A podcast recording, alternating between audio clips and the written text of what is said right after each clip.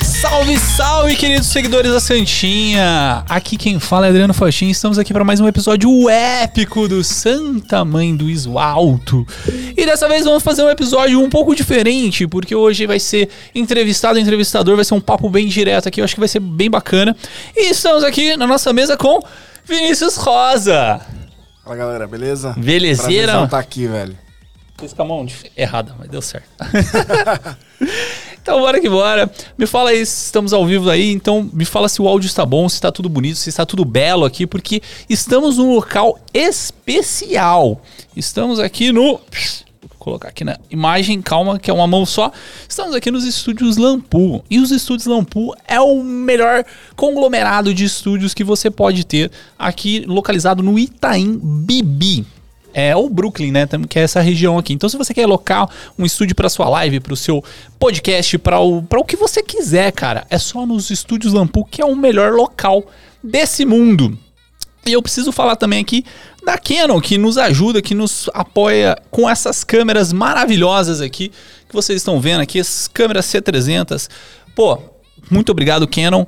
Ajudem lá, sigam Canon Cine Pro BR, que é o melhor Instagram. Você quer alocar o sua câmera, você quer alocar equipamento, você quer qualquer coisa, uma assistência da Canon, você vai falar com a Canon Cine Pro BR, que é a divisão de cinema da Canon.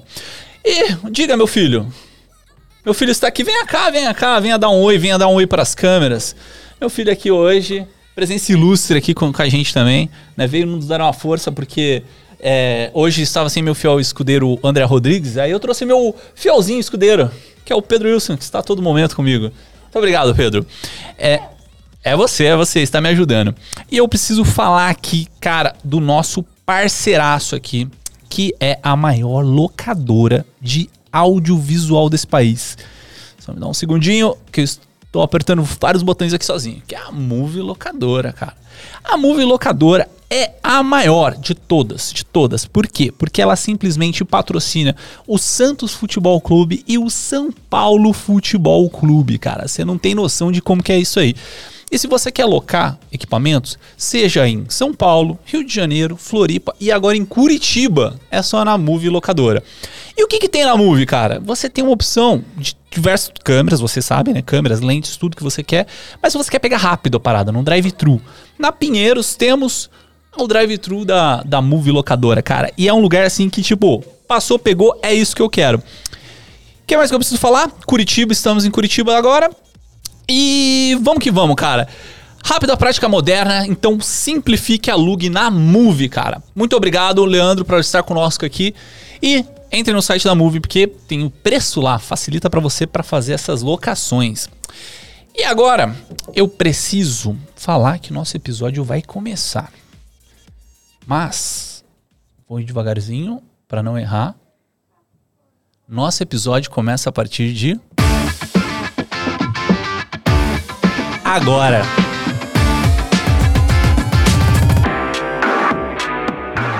É isso aí, cara. E aí, Vini? Nos conhecemos em 2021. 2021. 2021, cara, já tem um tempo. Foi lá no evento, né? Do, do no Playmaker, lá em Brasília, né? Playmakers em Brasília, cara, muito louco. E queria falar primeiro o que fez você chegar num evento de audiovisual? O que, que fez você chegar lá? Quem é você antes de tudo? Cara, então, eu, eu normalmente quando eu preciso me apresentar, eu falo. Tenho quase uma, uma, uma historinha pronta, né? Mas basicamente assim, eu sou um cara que é filho de um fotógrafo com uma professora de artes né? Então eu sempre tive meio enviesado para essa área de, de arte, de audiovisual e tudo mais. Quando eu fui fazer faculdade, eu tipo queria, acabei indo para essa área, né? Estudei cinema. E aí depois de um tempo, continuei trabalhando nisso. Tinha um tempo que eu já estava mais nem querendo muito mexer, mas a, a, vida fez com que a gente continuasse na área. E em 2021, eu estava voltando assim, e aí eu vi o Maurício lá de Brasília, da Ozzy, ele postou no Instagram dele falando do Playmaker. Eu falei, cara, eu nunca fui nesses eventos. Acho que eu quero participar. E aí fui, apareci, foi assim. Foi muito legal ter visto todo mundo lá, conhecido, viver aquela experiência assim, de gente que de alguma forma conversa da mesma coisa, curte as mesmas coisas, veste preto, né? Hoje em dia até tem uma galera que não tá vestindo mais preto, né? Tá no, no outro lifestyle aí, mas foi muito legal, assim, divertido pra caramba. Que massa, mano. Mas assim, quando é, a gente tava falando de 2021, você tava começando no audiovisual, você já estava no audiovisual, como que era? Não, então, eu tô no audiovisual, se você for parar pra pensar assim, pegando na Vera, tem 15 anos. Porque eu comecei filmando casamento é, com meu pai, filmando, tirando foto de casamento. Logo depois eu comecei, isso ainda estava no ensino médio. Ia de vez em quando, final de semana, fazia casamento com ele. Ainda com aquelas câmeras mini DV, umas da Sony grandona que tinha, que você ainda carregava no ombro e tudo. E aí eu comecei mais ou menos ali. Depois, assim que eu terminei a faculdade, eu fiz alguns cursos de é, Photoshop tudo, e comecei fazendo edição de álbum de casamento. Meu pai tirava as fotos, eu fazia a edição dos álbuns para poder fazer impressão. E aí comecei a mexer nessa parte de design, né? Só que eu queria mesmo era mexer com vídeo. Eu tinha até vontade de trabalhar fazendo propaganda de televisão, fazendo videoclipe, coisa do tipo, né? Que eu me amarrava muito. Inclusive eu tinha uma banda e eu queria fazer as coisas para a banda, né? Então foi mais ou menos nessa pegada. E aí, logo depois, eu acabei começando a faculdade de cinema. Trabalhei também como. Eu fui um, um repórter meio que da cidade por um ano na Rede Globo lá em Brasília. Teve umas paradas assim, mas já tem um tempo que eu tô no audiovisual, né? E aí, esse, nesse vai e vem de, de, de um monte de coisa para fazer, a gente tá indo. Massa. E essa parte do, do, Você trabalhou na Globo, cara, mas como que é a parada? Você, você era o repórter mesmo, o cara que saía na, na Isso. rua. O que, que acontece? Teve um programa é, que a Globo fez para jovens, que era mais ou menos o seguinte: você se candidatava, participava de um, de um, de um concurso, realmente, né? Colocava seu nome lá, mandava um vídeo pra, que você tinha que produzir apresentando, e a ideia era o seguinte: é, em Brasília, por exemplo, você tem a Brasília e tem as cidades satélites em volta. E eu acho que esse, esse projeto teve em São Paulo, teve no Rio de Janeiro, em outras cidades também. E aí você. A ideia era que você seria um repórter daquela cidade. Então toda semana você faria uma, uma, uma reportagem contando sobre a sua cidade, ou fazendo uma reclamação, ou contando alguma coisa bacana, chamando o pessoal para conhecer, algum tipo de coisa. E aí, na época, passaram, passou eu e uma outra menina que, por coincidência, tinha estudado comigo na quarta série, né? A gente acabou trabalhando junto nesse ano na Globo. E aí e a gente revezava. Eu fazia um. Um dia eu fazia, eu fazia o repórter e ela filmava, e, e na outra semana é, eu filmava e ela fazia a reportagem, né? Assim, falando na frente. Então foi uma experiência bem legal. Isso tem 10 anos, literalmente. 10 anos. Cara, mas tipo assim, é, vocês se revezavam, ela ficava com a câmera e você ficava com a câmera fazendo uma, uma pegada dessa. Isso, justamente. Acabava que assim, como eu já tinha uma facilidade com câmera, eu preferia ficar na câmera, uhum. né? E ela gostava mais de, de falar, de, de, se colocar ali. Mas foi muito legal, cara, a experiência na Globo, porque assim, mesmo tendo sido um trabalho, um, foi um projeto de um ano que a gente teve a oportunidade de participar, né? Foi um emprego bem legal, porque assim, você você estava ali dentro, vendo toda a estrutura da Globo, bebendo de, de muita informação. Eu, eu tive, por exemplo, um workshop com o Marcelo Canelas, que é, que para quem não conhece, é um cara, é um repórter muito bacana que faz um, umas reportagens da Globo que tem uma prosa, que tem toda um, uma poesia dentro da, da matéria que é bem legal. Então aprendi muito com ele, assim, na, quando ele deu esse é, workshop. Teve uma uma repórter que era quem cuidava da gente, de certa forma, né? Tipo uma tutora, que era. Ela, ela fazia ali ensinando a gente dia a dia, passando as manhas, como, até como segurar o microfone para você não mostrar a sua atenção. O nome dela era Aliane Coutinho. Tinha outro cara que era o Priston, Marconi Priston, que era o cara que cuidava, ele era tipo um expert de câmera da Globo. E as câmeras da Globo, assim, são aquelas câmeras de broadcast. Antigamente usava muito, né? Que tinha um monte de coisa. Então, ele explicava pra gente um monte de teoria. Então, foi um cara, assim, que foi para mim um professor. Eu lembro até hoje dele ensinando, por exemplo, é, ponto de ouro, né? E, e, foi um negócio que ficou marcado na minha cabeça. E, e, foi legal porque você tem essa experiência de gente que trabalha há muito tempo e, e conhece de linguagem, né? Porque eu lembro até hoje, eu fui fazer... Tava aprendendo na faculdade alguns enquadramentos, e aí eu aprendi uma, a inclinação holandesa, né? Que quando você pega a câmera, deixa inclinado assim. E aí tem todo um porquê. Ou valoriza, ou traz um pouco de tensão, medo. Tem essa parada. E aí eu fui, lembro que eu fui filmar um, um, uma matéria que era num lixão. Era um lixão que ficava próximo de algumas casas. E aí eu fiz altas imagens assim e tal, meio que fazendo uma imagem massa, assim. E aí o, Mar, o, o ele chegou assim e falou, cara, ficaram muito bonitas as imagens, mas eu não sinto a dor de morar perto do lixão quando eu assisto a cena. Tá muito bonito. Nesse momento não tinha que usar isso aí. Não tinha uhum. que usar uma linguagem bonita. Tinha que mostrar uma linguagem realística. Tipo assim, para mostrar que é, que é ruim, mostrar o peso, mostrar a, a, a, como, é, como é tenso viver perto de um lixão. E aí você vai virando a sua cabeça, né? Você fala assim, caraca, como que a linguagem diz muita coisa? Às vezes as pessoas vão assistir aquilo ali e talvez não, não vão sentir nada ou não vão entender porque, o, o que a matéria está querendo passar, porque as minhas imagens não é que não foram bem feitas, mas é que não foram feitas da forma que elas deveriam ser para dizer alguma coisa. Então as imagens dizem, dizem, muito. Então aprendi isso muito lá, né? Cara, que louco. Eu, lembro assim, no começo do, do projeto da Marvel, né, que, que tinha lá os filmes, né, o Homem de Ferro, o Capitão América, o Thor, etc. É, a ideia inicial do, do. Como que é o nome do, do cara lá, o chefão? Caraca, esqueci. O. O branco o nome dele. Mas assim, a ideia dele era fazer, tipo, cada filme ter uma temática diferente. Então, assim, o, o Capitão América, que acaba seguindo meio que o, o, as sequências, né, que é dessa linha, era uma pegada um pouco mais é, de guerra mesmo, né? Você vê que tem um, tem um linguajar um pouco mais real do que Sim. magia, etc. É, é um pouco mais. Não é nem guerra, é.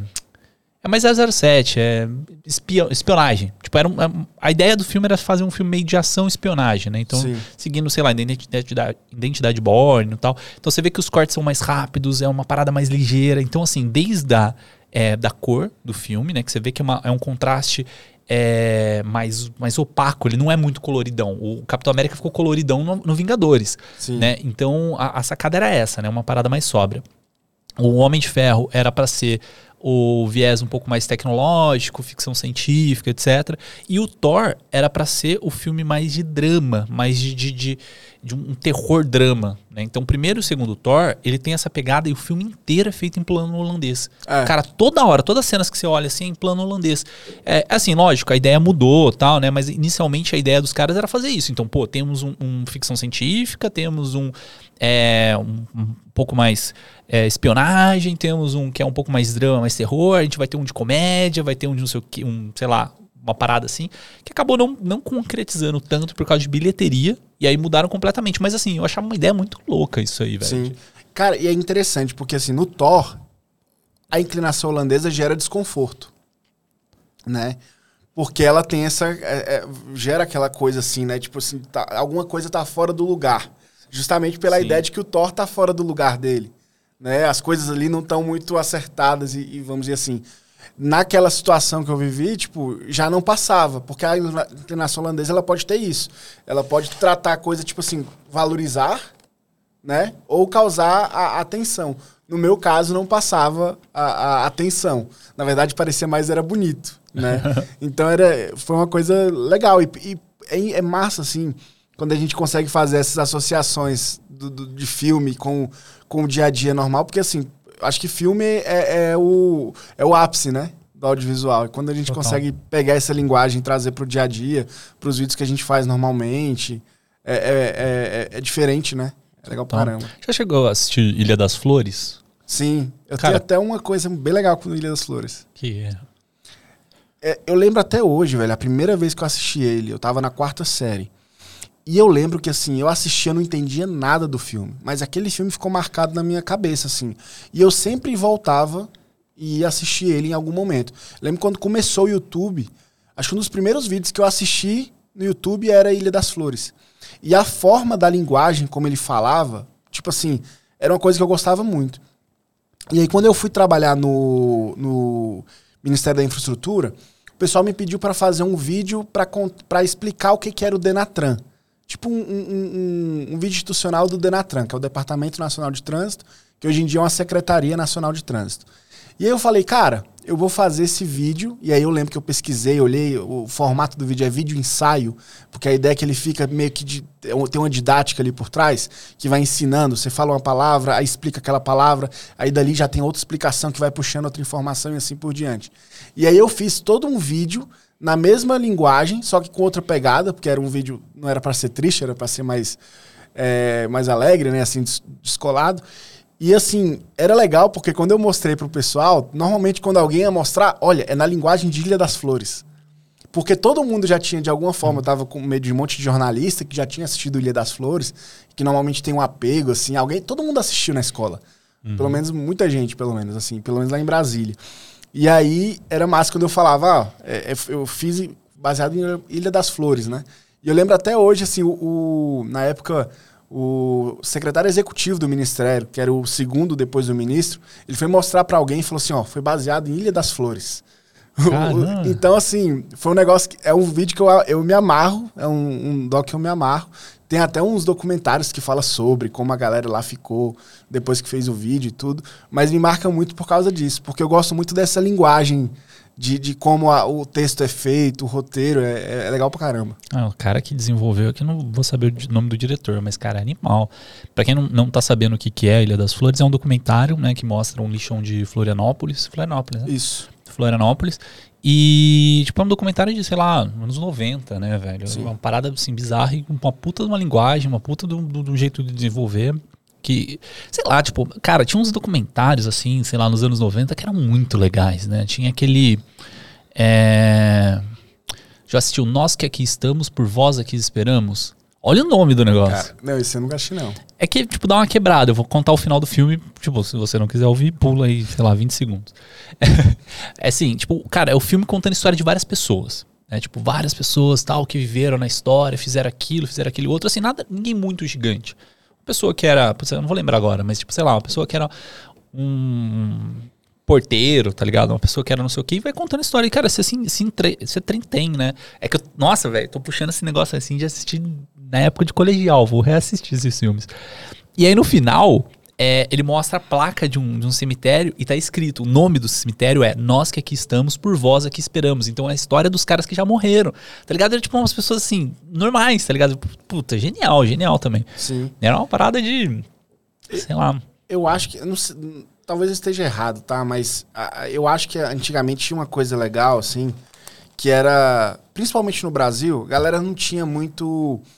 É, muito meio de fazer algumas coisas. Então, quando fazia, às vezes se preocupava muito mais com a linguagem, com a forma como vai contar aquilo, do que necessariamente com a imagem, né? Total. E hoje a gente tá, assim, é, talvez está voltando um pouco isso por causa do, do TikTok, dessa linguagem de internet, que a gente não se preocupa muito mais com a imagem, se está muito bonitão ou não, mas a linguagem ali é tudo, né? Sim. Você vê aqueles, aqueles recortes mal feitos, mas você não tá nem aí, você, você acha divertido o vídeo. Então isso é até uma coisa interessante. Mas eu, é, pensando até talvez na, na ideia do cinema novo, né? Ah, aqueles filmes eram feitos para você sentir a dureza do sertão. Então, a linguagem toda ali. Tem alguns filmes assim que você tem um, um a, a, o peso se repetindo, né? Igual Deus e o Diabo na Terra do Sol, você vê ali as, o pessoal batendo nas coisas, aquela textura bem, bem tensa do, do, do, preto e branco, bem, bem contrastado e tudo mais. As coisas eram para você sentir, sabe? Você assistia o filme e você realmente sentia a aridez do sertão, você sentia o peso da dificuldade daquelas coisas, né? E hoje é muito tem muita coisa muito plástica, né? A gente não a gente simplesmente vê, às vezes a gente não sente aquilo. Ah, é que assim, eu acho que liga bem no que a gente tava falando, né, da, da da questão tanto dos planos, que isso assim, tipo, pô, dependendo do que você, como você conta aquilo, modifica completamente a forma que a pessoa consegue entender, Sim. né? É, eu tava assistindo cara, sei lá, mano, Top Gun, por exemplo. Mano, Top Gun, para mim, acho que foi o melhor filme que eu, que eu já assisti assim nos últimos tempos. É muito bom o negócio. E, e você vê assim, ele tem umas, umas referências do primeiro filme, né? Então, por exemplo, a abertura é muito parecida, assim. É que faz muito tempo que eu assisti o primeiro, né? Mas eu lembro que a abertura era muito parecida. É... Mas o tipo de, de, de corte, o tipo de, de, de, de enquadramento tal, assim, modificou completo. Tudo bem, Sim. pô, você tá falando 36 anos depois de um filme, né? Tipo, você consegue evoluir uma pancada de tecnologia. Mas a, a forma com que ele é contado, a- tirando o roteiro, é, te prende de uma forma que falo, falei, cara, é tipo absurdo, tá ligado? É, eu ficava emocionado vendo o, o, o Tom Cruise sorrindo, velho. É bizarro isso, mano. É Tipo, porque também a gente cria um apego com o personagem, né? Ah, é que não sei. O primeiro Top Gun, pra mim, ele é um filme ok. Era um filme que eu assistia de sessão da tarde. Então, nunca fui tchan. Tão épico, né? É, a- mas quando eu assisti esse novo Top Gun, tipo assim, meio esperando que fosse um filme ok, cara, eu fiquei emocionado, mano. Eu ficava. assim, É que eu não sei explicar, mas assim, tipo, o Tom Cruise sorrindo, dirigindo moto, eu ficava feliz. Aí, tipo, ele, ele nervoso, eu ficava. Tipo, com aquela sensação. É bizarro isso. Eu- É a forma que, que o diretor consegue contar aquela parada, né, mano? Sim. Eu, eu acho que tem uma coisa. Eu, eu- Talvez eu seja um cara que gosta de cinema, mas eu sou um cara meio diferente do, do- de uma galera mais cult, né? Porque, assim, eu gosto dos filmes de sessão da tarde.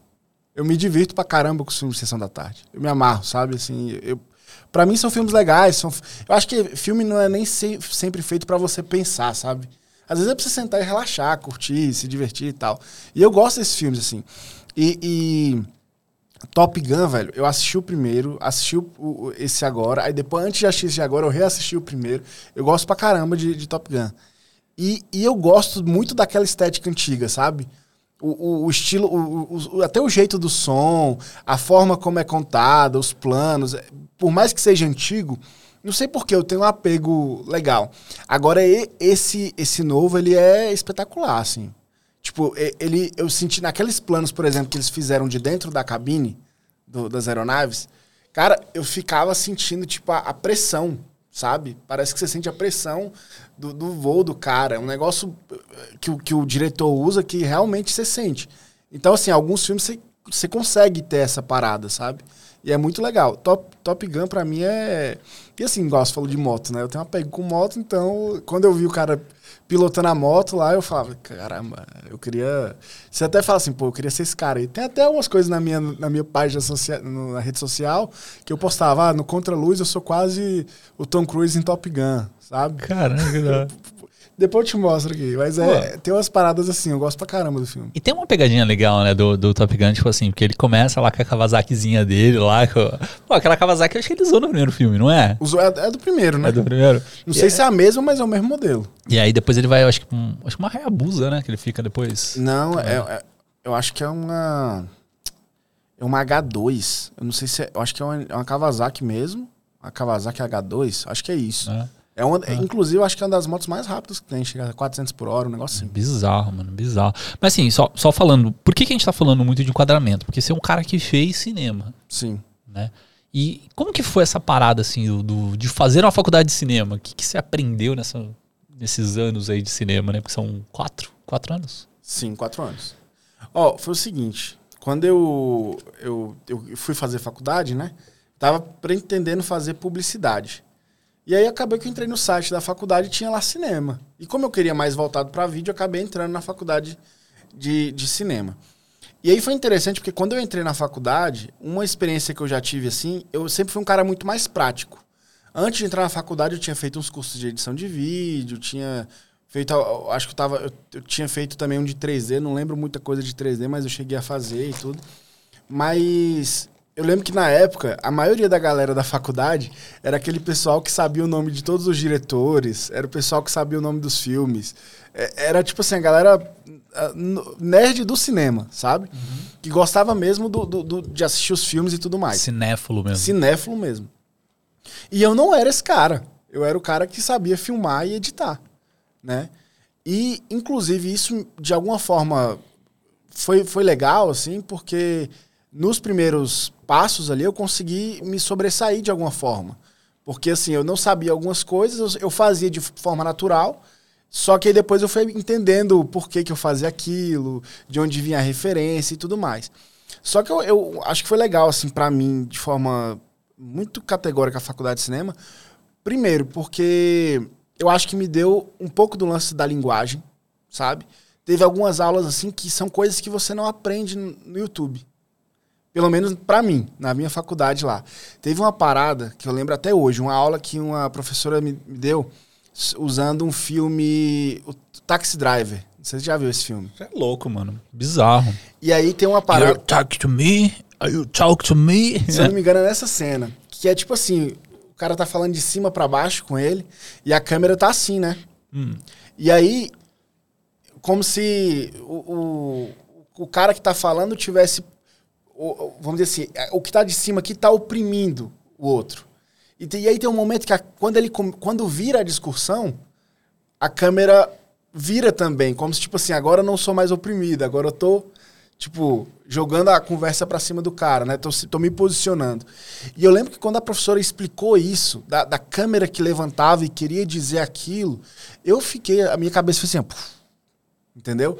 Porque aquilo me marcou pra caramba. Eu tive uma aula com um professor também que ele ficava falando sobre movimentação cênica, né? Que às vezes você usava a câmera ali, deixava ela parada e as pessoas se movimentavam. Não era sempre a câmera que tinha que se movimentar. Às vezes as pessoas podiam se movimentar e aquilo não fazia um plano parado, às vezes não ficar monótono, né? Então esses detalhes, essas coisas que são muito de quem vive o dia a dia de filmes, que, que, que vai a fundo ali na, na, na- no estudo da linguagem em si, que me marcaram pra caramba, né? Fora a oportunidade de, de, de fazer coisas que às vezes fora é muito difícil fazer. Por exemplo, no meu TCC eu, eu pude fazer um, um curta, né? E nesse curta eu tive um, um dia que eu tinha 50 pessoas num set.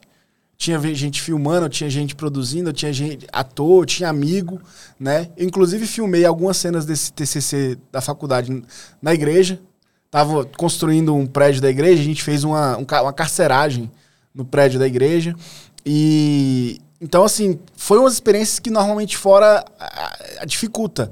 Mas na faculdade eu tive a oportunidade. Então, assim, eu digo que eu aproveitei bastante.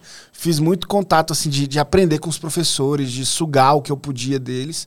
Então, pra mim foi legal. Eu vejo, às vezes, muita gente falando, ah, não, não vale a pena, não, não é bom, assim. Mas, assim, no meu caso, valeu pra caramba, sabe? Tem coisas que, às vezes, eu vou conversar com, com amigos, assim, que são muito... que são Eu falo até que são videomakers, assim, muito melhores do que eu. Conseguem um resultado muito melhor do que eu.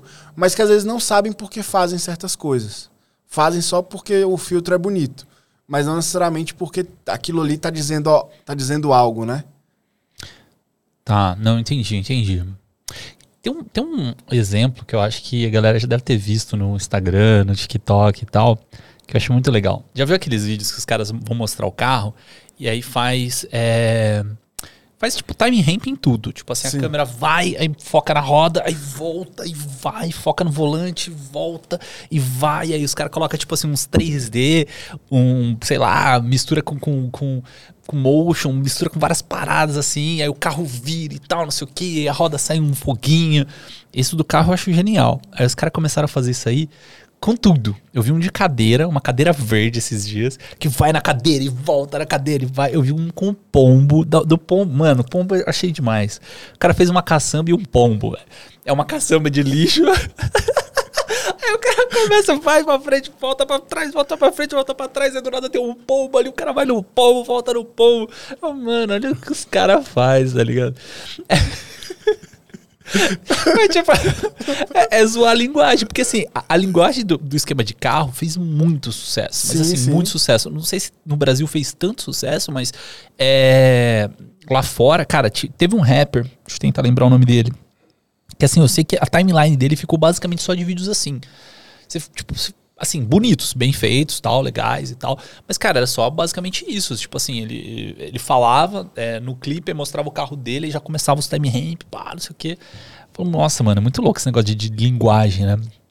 Na faculdade você. você ah, pode falar. Ah, não, esses dias eu fiz uma parada parecida com isso aí. Não foi nesse, talvez nesse nível, não, mas a gente foi fazer um, uma entrega de viaturas do- da Casa Civil com o governador, e aí a gente queria mostrar. Aí eu peguei o celular e fiz lá umas. uh, e editei rapidão no CapCut.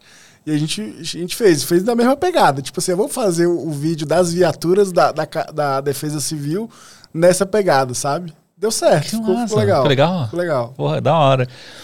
Então é isso, cara. Temos, temos um, um cara que trabalhou na Globo, que já trabalhou, que já que fez faculdade. Faculdade foi antes da Globo, no caso, né? Foi na mesma época, assim. mesma foi- época. É, você trabalhava com videomaker É, e aí você chegou no evento lá do, do Nando, lá, o, o Playmaker, Playmaker. lá em Brasília. E do Playmaker, estão falando de 2021 para cá, tem um negócio, você falou que antes de ser videomaker você ia ser pastor. Isso. Na verdade, eu, eu ainda vou ser, né? Você vai. É o tipo de coisa que não tem como você fugir, Certo. né? É uma parada que você tem um chamado e, e, e vem. Mas eu entendi que foi um momento que Deus me deu, assim, no que eu tenho vivido nos últimos anos, até para aprender, né? Eu acho que acaba que na nossa profissão a gente vai em lugares e vê coisas que muitas vezes outras pessoas não veem. E eu tive, cara, eu já tive a oportunidade, como videomaker, de comer um dia uma comida que eu não, nunca na minha vida teria condições de pagar, sabe? Assim, te- talvez teria, mas assim, eu acho que eu não pagaria. Mas no outro dia também ver miséria, sabe? E, e ao mesmo tempo você tá num lugar que você vê essas duas coisas, mas também você conseguir ver gente que trabalha muito com gestão de pessoas, com tudo isso. Então, foi um momento que eu vivi, né? Eu te- tenho vivido, na verdade, até hoje. E aí eu tava, antes de entrar no Ministério da Infraestrutura para trabalhar como videomaker, eu tava fazendo faculdade de cinema. Tive, que- quer dizer, faculdade de teologia. E tive que trancar por causa do trabalho que estava muito intenso. Estava viajando, eu viajei o Brasil inteiro praticamente, fiz mais de 100 viagens assim, é, por causa do ministério. Então estava impraticável, né, fazer a faculdade teológica e os dois ao mesmo tempo. E mas é uma parada que assim, que eu gosto pra caramba. Ainda quero terminar, quero fazer a parada direitinho.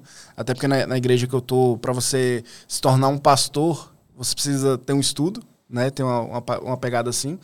Mas uma das coisas que eu achei muito legal quando eu fui estudar teologia, velho, é como que tinha algumas coisas muito parecidas com cinema. Porque quando você começa a estudar até a linguagem bíblica, entender como é que as histórias são contadas, entender o, o- o histórico, o momento histórico que aquilo aconteceu, como que aquilo é contado, a forma como Deus é visto. Né? Por exemplo, na época de Davi, Deus era visto como um, um rei, porque era a época dos reis ali. Mas Deus já foi visto como um Deus de guerra, porque teve um momento que tinha muitas guerras. Mas Deus já foi visto como outra forma, porque era um momento. Então, assim, quando você começa a estudar a história da Bíblia, a linguagem, os mitos como, como, como surgem e assim por diante, e, e não que eu, eu, eu entenda a Bíblia como mito, mas entendendo a formação do, do mito, como a linguagem do herói, por exemplo. Você, por exemplo, o, o cara que, acho que é Joseph Campbell, que fala sobre o, a jornada do herói. Sim. Eu estudei ele em teologia. Teologia, cara. Porque muito do que o, o Joseph Campbell fala, né? Acho que é esse o nome dele. Isso. Sobre a jornada do herói. É, se você pegar algumas coisas, muitas histórias bíblicas, ele pega, na verdade, isso do mito. Do mito do, do herói que você pega em, em, em muitas histórias antigas, desde a da, da cultura persa e assim por diante Né? É, grega e tal. E na Bíblia também tem. Só que tem algumas histórias bíblicas que fogem um pouco. Por exemplo, a ideia de, de você. é, de ter o, o- a ressurreição na jornada do herói. Tem a ver um pouco com a ideia de Jesus, que ressurge e tudo mais. Então, assim, é, se você for olhar, tem muitas coisas ali, ali que se encaixam nessas narrativas. E aí, quando eu falei, caramba, tem muito a ver com a faculdade de cinema. E aí foi legal pra caramba, porque você consegue fazer esses links e tudo, né? E é interessante porque se você pegar alguns teólogos antigos, por exemplo, C.S. Lewis, que escreveu as Crônicas de Nárnia, ele era um, ele era um, um teólogo, mas ele conseguia produzir arte, né? Se você pegar é, é, é, Isaac Newton, Isaac Newton escreveu coisas sobre teologia, mas ele era um físico. Então, muita gente que era teólogo, na verdade, tem, é, era outras coisas também. Você tem um cara que, eu esqueci agora mais o nome dele, mas ele é da, da Holanda, acho que é Holanda, ele é holandês. É, esqueci o nome dele, mas ele era um cara, ele era um estadista, um estadista holandês incrível, e ele, ele também era um cara que escreveu, que falava sobre teologia. Então, na história, você tem muitos teólogos, muita gente que, que, que de alguma forma tinha alguma coisa fundamentada na Bíblia, nos seus pensamentos e tudo, mas que produziam arte, que produziam conhecimento, que produziam outras coisas. Então, pra mim, é, é- se encaixa. Não sei como, mas se encaixa. Não, mas faz sentido. Storytelling em si, se parar pra pensar, ele tá em tudo. Né? Então, eu tava vendo. Ai, qual que é o nome do piadista? Não era o Rafinha Bastos, mas era assim, um cara que faz stand-up, ele tava falando que, é, que não tem faculdade de comédia, né? Não existe isso, você aprende meio Sim. que na raça. É, e aí tem, tem algumas, tipo, como posso dizer? Alguma, algumas ideias, né, da... é, das piadas, que é como você consegue encaixar, né? Que é, por exemplo, o punch, punch jab, né? Que, tipo assim, você tem que dar é, informação pra pessoa, pra pessoa assimilar, e aí você dá, tipo, o, o sei lá, o uppercut, o jab, sei lá, o, o que vai quebrar o cara pro cara com- conseguir dar risada, né? Sim. E todas essas pegadas, elas têm um storytelling. Você vê, tipo assim, os pastores que acabam fazendo uma puta de um sucesso, normalmente, são os caras que têm uma puta de uma narrativa. Eles sabem como colocar a informação. Seja, sei lá, tem os que são mais comédias, né? Tem os que fazem, Sim. sei lá... Tem, cara, tem um que, que ele fala da- das mulheres, né? Que, que os homens gostam É e tal. o Cláudio Duarte. É, Mano, esse cara eu ri demais. Eu não sei como que ele é no, no pastoral dele, assim. Sim. Mas assim, na- naquele vídeo que ele falando que, que a- as mulheres é, não dão o que os homens querem e tal, não sei o que, mano, eu ri demais, assim, tipo, é uma piadinha boba, né? Se parar pra pensar. É, E, tipo assim, cara, são estratégias de você contar uma história, né? Sim. Porque eu acho que a humanidade em si, a gente é, se desenvolveu por causa de histórias, né? Você já ouviu essa, essa teoria? É meio louca isso. Sim, já ouvi. Que, tipo assim, que fala que a, a teoria, na verdade, é que a, que a humanidade só existe por causa da fofoca. Olha, olha que louco, mano, é a parada. Tipo assim, é, ele, ele considera, né, que, que houve as grandes revoluções do, de, todo, do- to- toda a humanidade, né? Então, por exemplo, a primeira revolução foi o fogo. Revolução é da- daquela parada assim. É, é uma mudança que, que não tem mais como você voltar atrás. Essa é ideia de, da palavra revolução, né? Que- que- como que é o cortelo? É de revolução que você. Ah, não vou, nem vou imitar ele, não. Mas é, tipo, o Cortella assim falando, né? Tipo, a sacada é essa. Então, teve o fogo, então revolucionou completamente a forma que a gente é, caçava, a gente parou de ser caça e começou a ser predador. Teve a segunda, que foi a agricultura, né? Que é, é a forma que a gente domesticou o alimento, ou o alimento domesticou a gente, né? Sei lá, depende do seu ponto de vista, porque. Ele colocou a gente num lugar só, a gente era super caçador-coletor e a gente ficou só num canto mesmo. É, e, e, e aí tem, tem a Revolução Industrial e tal, não sei o quê. E aí fala que todas essas, essas revoluções foram causadas por causa da fofoca. Por quê? Chegava uma pessoa, né? Tipo, inventou o fogo. Aí um fofoca pro outro, um fofoca pro outro, como que conseguiu, como conseguiu. Aí o outro conseguiu uma forma melhor de fazer, fofoca pro outro, fofoca pro outro. Pro lado bom. E existe a fofoca pro lado ruim também, que foi boa. Por exemplo, ah, aquele cara lá, é, ele, sei lá, é, sei lá, pensando em primatas, ah, aquela mulher lá, ela trata mal as crias dela. E aí aquela fofoca, ah, ela trata mal, trata mal, trata mal. Então a comunidade afastava as crianças de perto dela, porque ela poderia tratar mal e alguma das crianças poderia morrer na mão dela. Então, tipo, a fofoca foi evoluindo a galera. E aí, com a fofoca, se criou-se as histórias. E as histórias é basicamente você colocar em cronologia, né, o, a- a- aquela grande fofoca. Sim. Que é basicamente você, você botar em Sinal. ordem o negócio, exato. E aí, das histórias, se criou. é, aí que se criou tudo, né? Tipo, os ensinamentos. é, e aí, como que você ensina? Aí tem metodologias, tem parábolas. E, por exemplo, parábola. Parábola é considerada uma das melhores formas de ensino que tem. Quem fez isso? Jesus. Ele, ele explicava para todo mundo em forma de parábolas. Por quê? É a forma mais. É, como posso fazer uma associação, né? Exato. É que, assim, o- cada pessoa tem um jeito de, de aprender algo, né? As pessoas têm jeitos diferentes, por isso que existem diversas metodologias. A metodologia mais é, simples, talvez, eu acho que um, um público que não está acostumado com aquela informação, a metodologia mais fácil é fazer com uma pa- parábola, que é colocar um exemplo próximo do cara e trazer para a realidade que você precisa contar, né? contextualizar. É, e é isso, no caso, que o Jesus fazia, que tipo, é uma forma de você contar uma história. Cara, tipo assim, é bizarro, assim. O, o storytelling tá, tá intrínseco na nossa veia desde tudo, assim. É Não, bizarro. E, e- e, assim, talvez colocando um pouco da, da parada teo- teológica aqui também, né? Mesmo sendo um podcast de audiovisual. Mas é interessante. Se você for parar pra pensar, acho que o, o- o povo hebreu, que é o povo responsável pela produção da Bíblia, né? É, eles, ele, durante acho que mil anos, a Bíblia não era escrita, pelo menos o Velho, o Antigo Testamento. Né? O Pentateuco ali, os primeiros livros, eram falados. eram contados de geração em geração. E se você for olhar algumas histórias bíblicas, por exemplo, a, a, a, o, a criação, aquilo ali parece um poema.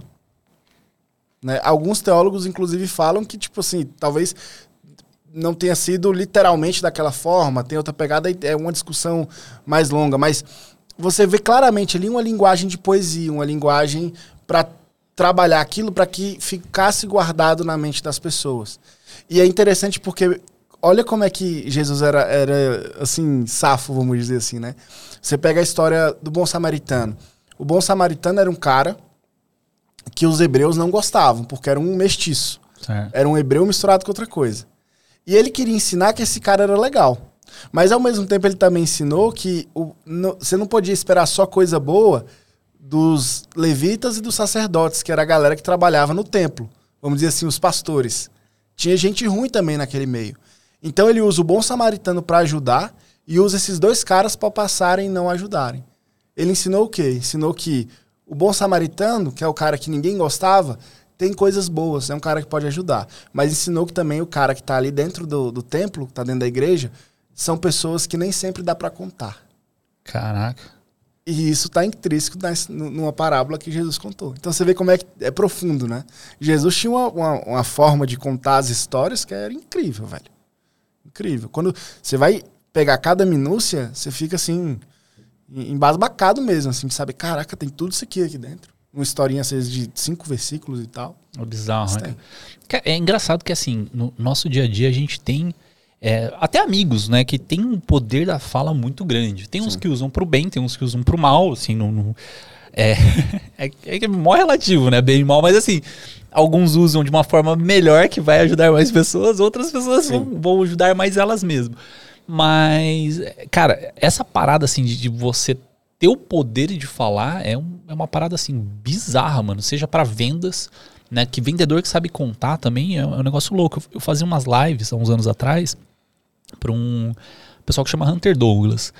É, é uma. Eu acho que é a top empresa de cortinas do Brasil, assim, de, de blackout e tal. É, e a sacada deles para treinar os vendedores era todas, todo mês, era todo um mês, tinham duas lives que eram com pessoas assim específicas. Então chamava, sei lá, um, um grande vendedor, chamava é, um grande filósofo, chamava, é, sei lá, um, um cara grande do, do meio para falar de algum tema para essas pessoas. Seja técnica de vendas, né, diretamente, assim, tipo, como que você pode agir, seja, sei lá, PLR, é, P, P, PNL, P, qual que é aquela lá de... Acho que é PNL. PNL, que é de postura, né? Então, por exemplo, assim, ah, como que você consegue vender melhor para uma pessoa? Ah, você, você olha no olho da pessoa, para a pessoa trazer mais atenção de você. Toda vez que a pessoa falar, você repete a última, a última frase que ela falou. Que é uma, uma estratégia muito besta, mas funciona em vendas, né? Tipo, Sim. porque mostra que você está concordando mais com a pessoa, você não pode cruzar o braço. Aí era legal porque eu absorvia muito conteúdo também. Teve uma lá que foi de storytelling, que era como você conseguir vender sem vender. E essa aí eu achei a mais gênia de todas, porque assim, é, o cara falava, por exemplo, você vai vender uma cortina, você não vai vender uma cortina que tem 2 metros e 45, que ela é, é do, sei lá, de liose, de não sei o que, e pá. Não, você não vai vender dessa forma. Você vai perguntar pro cara, o que, que você vai fazer com, sei lá, como que é a sua sala? Ah, minha sala é legal, eu assisto televisão é, com a minha filha. Então, pô, essa cortina aí, você coloca na sua sala, você vai conseguir ter um, uma escuridão plena para você assistir aquele filme com a sua filha e tal. Aí você já cria uma história em cima disso aí e tal. E a sacada do cara era essa, né? De você criar histórias para vender. Sim. Eu acho muito louco isso.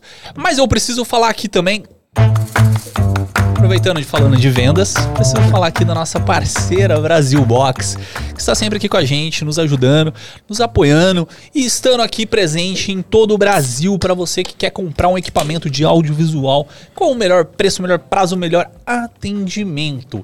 Você quer comprar um equipamento do, de audiovisual, o que, que você vai fazer? Entrar em brasilbox.us, olha lá o equipamento que você quer Seja câmera, seja gimbal, seja lente, seja o que você quiser. E eu ainda aconselho, vai comprar cartão de memória, não tem lugar melhor do que a Brasil Box. Isso é experiência minha, tá? Porque eu comprei já cartões falsificados em outros lugares, então confio. Brasil Box. Entrou lá, viu o preço, vai estar um preço em dólar e aproximado em real. Porque a Brasil Box, vocês já sabem, é uma empresa dos Estados Unidos. Ela saiu do Brasil, foi para os Estados Unidos para ficar mais baratas as importações. Porque isso é mais barato exportar dos Estados Unidos para cá do que importar do Brasil para cá. Meio louco isso, né? Mas é assim que funciona. e aí você vai entrar no site, vai ver lá o preço, não vai ter susto, não vai ter pegadinha, não vai ter alfândega, não vai ter nada em cima daquele valor. É o valor que está lá e é aproximado em real, né? Tá ali, tá pronto para você. Mas aí você tá na dúvida, você fala, putz, eu quero dar uma consultada, ver se tem um equipamento melhor, uma promoção, desconto, alguma coisa do tipo. Chama o Marcão na Brasil Box no Instagram ou no WhatsApp, cara. Porque eu, assim, eu recomendo. Você quer comprar, velho? Seja qualquer coisa que você queira. Dá uma perguntada pro Marcão antes na, no WhatsApp. Porque ele vai te dar conselhos, uma, uma consultoria ali da sua venda e vai te ajudar a fazer a melhor escolha da sua vida. E é isso aí. Quer comprar com melhor preço, melhor prazo, melhor atendimento? Brasilbox.us.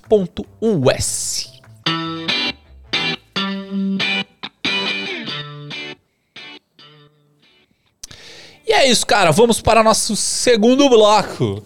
No primeiro bloco temos aí, ó, toda a sua história. Falamos muito sobre história. História? Sobre história. a sua história sobre história. E agora eu queria saber um pouquinho de você como motociclista, cara. Porque você falou para mim, sou um motociclista, tá no seu Instagram, né? Sou um sim, motociclista, sim. cineasta e só, né? Motociclista, cineasta. Fotógrafo, videomaker. Fotógrafo, videomaker e tudo, é. E como que é essa vida, assim, de, de motociclista? Você sai filmando também com nas suas viagens? Como que funciona isso? Cara, é engraçado porque, assim, eu de certa forma eu comecei a andar de moto é, por causa dos vídeos. Porque foi o seguinte, é eu estava trabalhando na época, nesse, nesse ato entre faculdade, é, Globo, e depois que eu fui trabalhar no Ministério e tudo mais, eu trabalhei numa organização chamada Life Shape Brasil, que trabalha com formação de liderança, traz os americanos de fora, faz uns trabalhos sociais no Brasil, dá curso para jovem, algo, algo mais, mais ou menos nessa pegada. E lá eu fazia foto, vídeo e tudo mais. E aí o pessoal um dia foi fazer um evento num num motoclube, né? E eu fui lá nesse motoclube para poder tirar foto. E aí, cara, quando eu cheguei lá, eu falei, caramba, isso aqui é o que era sonho de moleque, sabe? É. Que eu falava assim, pô, eu gosto de rock. Aqui tem uma galera que gosta de rock, aqui tem uma galera que gosta de moto, tem umas Harley Davidson aqui na frente, né? Tem um churrasco rolando, né? Eu falei, pô, eu, eu, eu, eu quero participar disso aqui. E aí, na época, eu... Só um comentário, tinha churrasco de graça lá também? Tinha. Putz, isso é a melhor coisa de motoclube, velho. Em Campinas tem, tem, um, tem uma loja de. que vende peças de, de, moto também, que eles tinham um churrasco de graça no, no, no, Acho que era no sábado, no domingo. E juntavam uma galera lá, né? Tipo assim, eles bancavam a, a carne, né? carne, queijo, tinha de tudo, assim, até pão de alho. Com a cerveja que a galera comprava e com uma marketing. Mas, cara, eu achava genial, porque juntava todo mundo lá, mano. Não, é. lá era mais ou menos essa pegada. Ainda mais quando tinha. Porque nesse dia tinha um monte de americano. Tinha, tava tendo, rolando um, um negócio lá muito doido. Inclusive o pessoal tava pintando o motoclube, tudo de preto e tal. Tinha um cara fazendo uns, umas aerografias de. de caveira e tal. E aí, beleza. Eu falei, cara, eu me amarro nisso aqui, né? E aí eu cheguei. E um dos caras perguntei, bicho, vocês não tem um vídeo não daqui? um documentário, alguma coisa assim? Aí ele falou assim, não, mas a gente tem vontade de fazer. Aí eu, ué, eu, eu posso fazer. Aí falei assim, ah, eu, trabalho com vídeo e tal, mostrei algumas coisas comigo. Hoje eu assisto vídeos, tem, sei lá, seis, cinco anos. Eu acho o vídeo até meio ruim. Mas esse vídeo, velho, fez o motoclube vir para São Paulo, vir, ir pro Rio de Janeiro. Muita gente começou a conhecer o motoclube por causa do vídeo que eu fiz. E eu nem era do motoclube na época. Eu lembro que eu, eu escrevi um texto que até hoje o pessoal fala que é o, o, texto que mais diz assim o que é a galera do motoclube. E eu gosto muito dessa parte de escrever, sabe? De, de, de contar a parada. E aí eu escrevi o texto. Por causa desse texto, eu acabei fazendo um, um vídeo pro Moto Capital, é o Brasília Moto. É, não, é Brasília. Não, Brasília Moto Week, que é lá de Brasília, é, é, acho que é o primeiro. É o maior evento motociclístico da América Latina e o terceiro maior do mundo. Ele só fica atrás de Sturgis e de Daytona, nos Estados Unidos. É um evento. Caramba! E, e aí eles me contrataram para fazer um vídeo do dia do motociclista que eu escrevesse um texto falando sobre o motociclista. E eu escrevi o texto e fiz o vídeo. Então, foi um pouco disso. Aí teve um estalo na minha vida, que um pouco, acho que um pouco depois de eu conhecer o motoclube, eu capotei de carro. E é engraçado porque eu já capotei de carro três vezes. Caraca, mano. A primeira foi dormindo na faculdade. Eu, eu, dormi, eu tava fazendo TCC, tava virado algumas noites tal, ralando pra caramba, tava voltando pra casa, dormi no volante e capotei. A segunda eu tava numa uma viagem com dois amigos da igreja. A gente tava indo numa congregação nossa lá no, em Minas Gerais, assim, num lugar que a, a pista termina nessa cidade, que é Santa Fé de Minas Gerais. E aí o carro entrou numa curva, desviou e capotou. E a terceira vez a gente tava voltando, eu tava trabalhando numa filmagem do, de um evento desse da Life Shape e acabei capotando o carro. Na verdade, um amigo meu tava dirigindo e, e entrou um, um cachorro na frente, na verdade parecia mais um boi, que era grande pra caramba um cachorro. Ele desviou e a gente capotou de novo. Então tinha três capotamentos. Quero dar com você de carro não, é. e aí, velho, eu falei assim, cara, eu vou fazer algumas coisas que eu quero antes que eu morra de verdade. Né? E aí eu falei assim, bicho, eu vou tirar a carteira de moto e vou comprar uma moto. E eu lembro que eu falei que minha mãe não gostava da ideia nem a pau, né? E eu falei assim, mãe. Mano, os caras já caiu três isso. vezes de carro, imagina com moto. Não, no meio da campanha política ano passado, eu caí de moto, fiquei. Quebrei clavícula, duas costelas, escápula. Aí fiquei um mês de repouso e depois voltei pra campanha. E, mas assim, aí teve esse episódio, eu falei, cara, preciso voltar, preciso fazer algumas coisas que eu queria fazer. Aí tirei a carteira de moto, comprei uma motinha na época pequenininha para aprender. E, e, e foi, foi, assim. E aí comecei a minha, minha jornada com moto, assim. Então, tem a ver muito com esse. Eu, eu normalmente já fiz algumas coisas muito misturadas com motociclismo e, e, vídeo, né? Igual eu te falei. Fiz esse vídeo do motoclube, de vez em quando eu faço algumas coisas. Mas quando eu tô com moto mesmo, eu tenho vontade de começar a filmar mais e tudo. Mas como é meu momento de relax, sabe? Quando eu vou sair para dar um rolê e tudo, às vezes eu nem gosto muito de filmar. Eu tenho até umas fotos no Instagram que a gente foi fazer um passeio indo pra Itu, aqui, e tinha uma galera tirando foto. O pessoal fica na beira da estrada tirando foto dos motociclistas que passam, tira foto, posta no site pra você poder comprar. Então eu tenho essas fotos legais por causa dessa galera. Isso aí é um job também mó louco, né? Pois é, e aí eu. Mas assim, quando eu tô de moto, eu às vezes nem gosto muito de ficar filmando pra curtir o momento, sabe? Não me preocupar com outras paradas e tudo. Mas eu tenho um, uma ideia na minha cabeça que é um dia fazer uma viagem de moto eu já fiz, é, um, acho que um ano passado com meu irmão. A gente fez 5 mil km, de, passando por cinco estados de moto. Em alguns momentos eu fui mostrando, tirando foto, fazendo uns videozinhos. Mas eu queria muito fazer uma viagem que eu parasse em lugares que são meio ermos, cidades pequenas e tudo. E parasse ali para contar a história de pessoas que nunca serão contadas. Sabe histórias de pessoas que, tipo assim, ninguém vai contar a história dessa pessoa? Mas às vezes tem alguma coisa legal ali, né? E aí eu queria contar a história dessa pessoa que ninguém vai contar. E fazer um, tipo, como se fosse um arquivo humano de pessoas que provavelmente vão vão morrer daqui a pouco, mas que a história delas nunca seria conhecida por ninguém e poderão ser contadas ali nesse arquivo, né? Queria fazer uma parada assim, aí de moto. E de moto parando, tal, parando no lugar, conversa, porque a moto ela traz um pouco disso, sabe? A moto ela traz um. Eu não sei, velho, se é uma áurea, se é diferente, se é um negócio. Mas quando você tá viajando de moto, sempre tem a curiosidade: caramba, você tá viajando de moto? Né, como é que é e tal? Ou então você para com a motona lá, e, e ou, ou, então mesmo com a motinha cheia de bagagem, o pessoal pega e começa a conversar. Então, eu acho que todo mundo, mesmo que não goste de moto, mesmo que tenha medo, tem uma curiosidade, sabe? Então quando você para nos lugares, às vezes num posto, o cara pergunta. Então isso gera muita amizade de gente que às vezes você nunca viu na vida, mas que você começa a trocar ideia e tudo mais. Na viagem que eu fiz com meu irmão mesmo, ano, pass ano passado, cara, a gente parava nos lugares e conhecia pessoas e, e, e, e, assim, gerou várias histórias, sabe? E qualquer problema, até um perrengue de pneu, pneu furado, gerou história.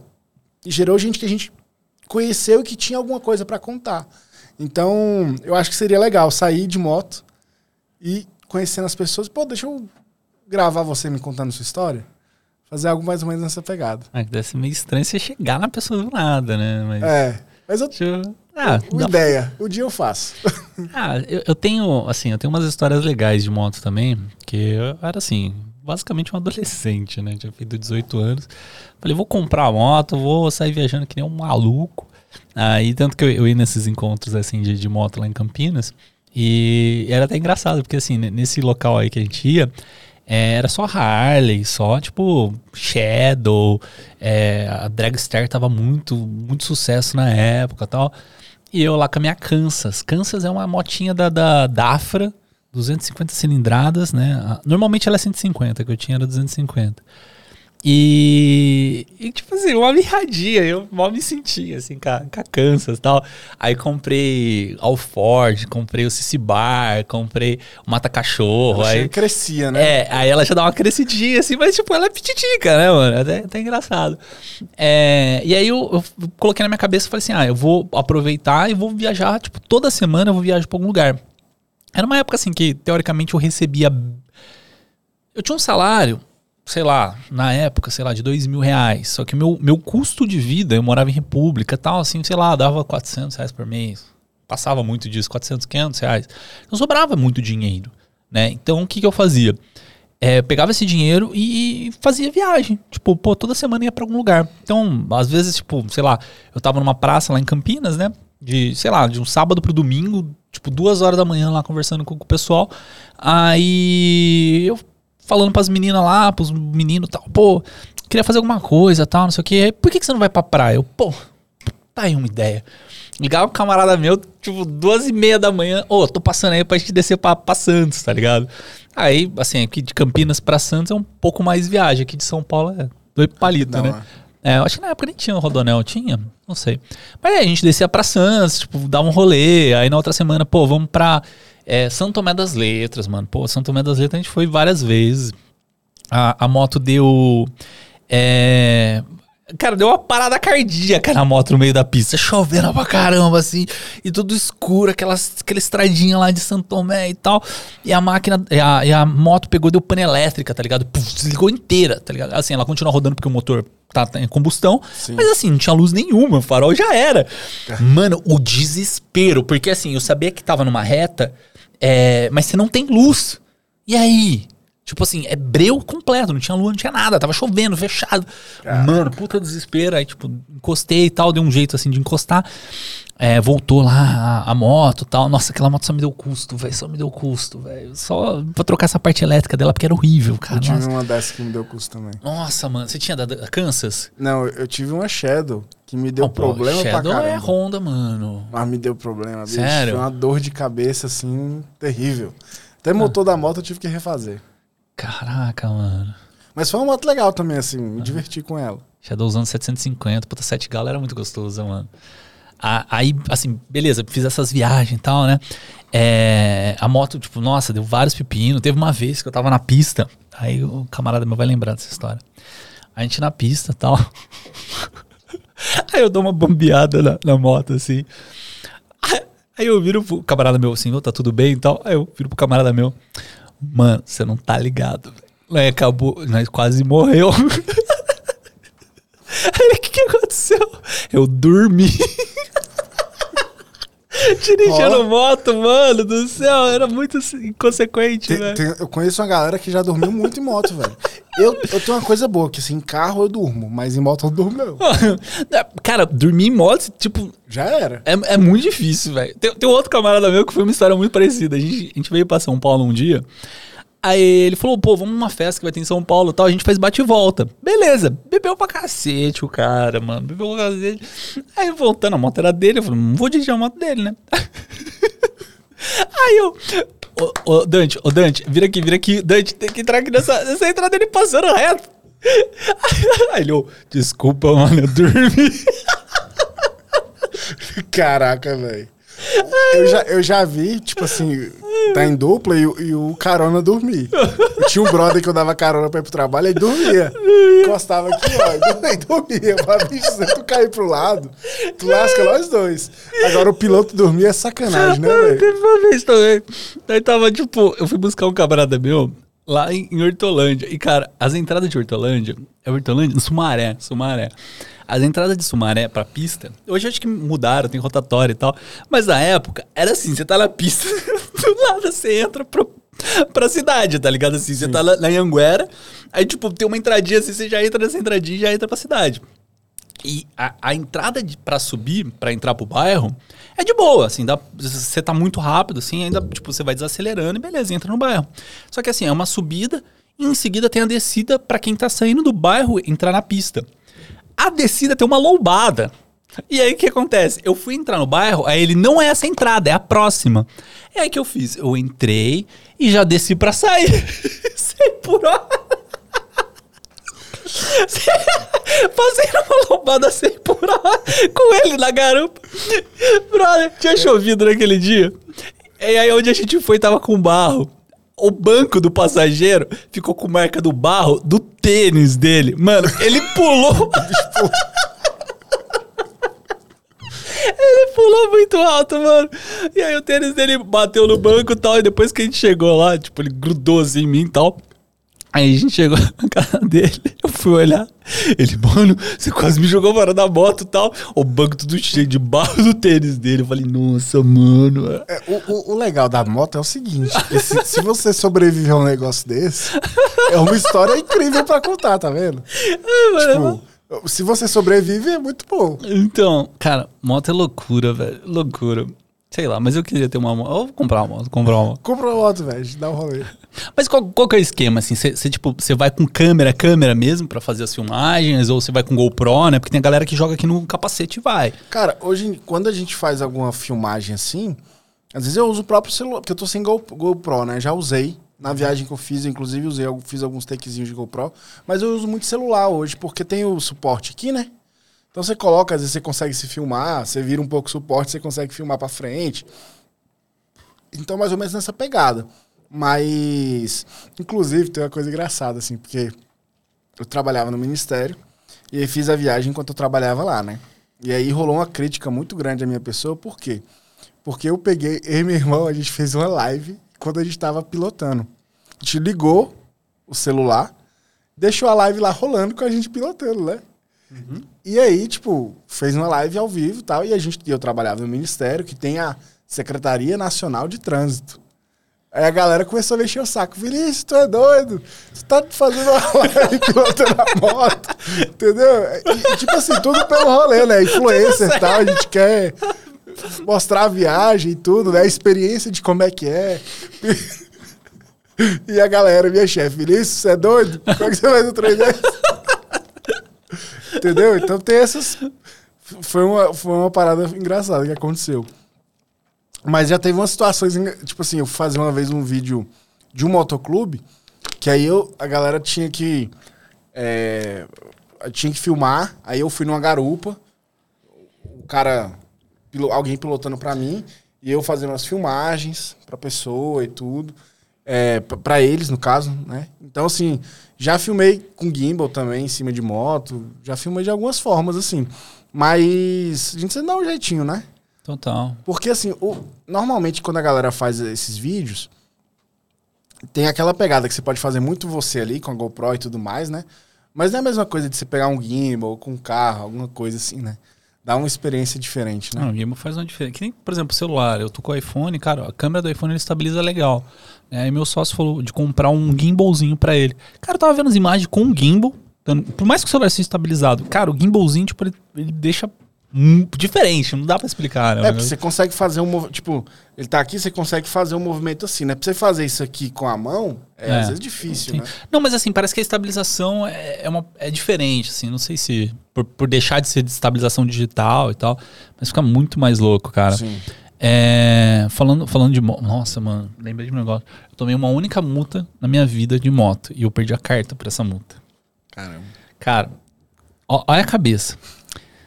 Na, eu morava na frente do, do Campinas chama Detran, que, é, Detran não é, chama, nossa, como que é? São Paulo é CET, lá é Endec. Morava na frente da Endec. E, e lá é o departamento de, de, de trânsito e tal, né? Onde aplica multa e tal, que nem CT aqui de São Paulo.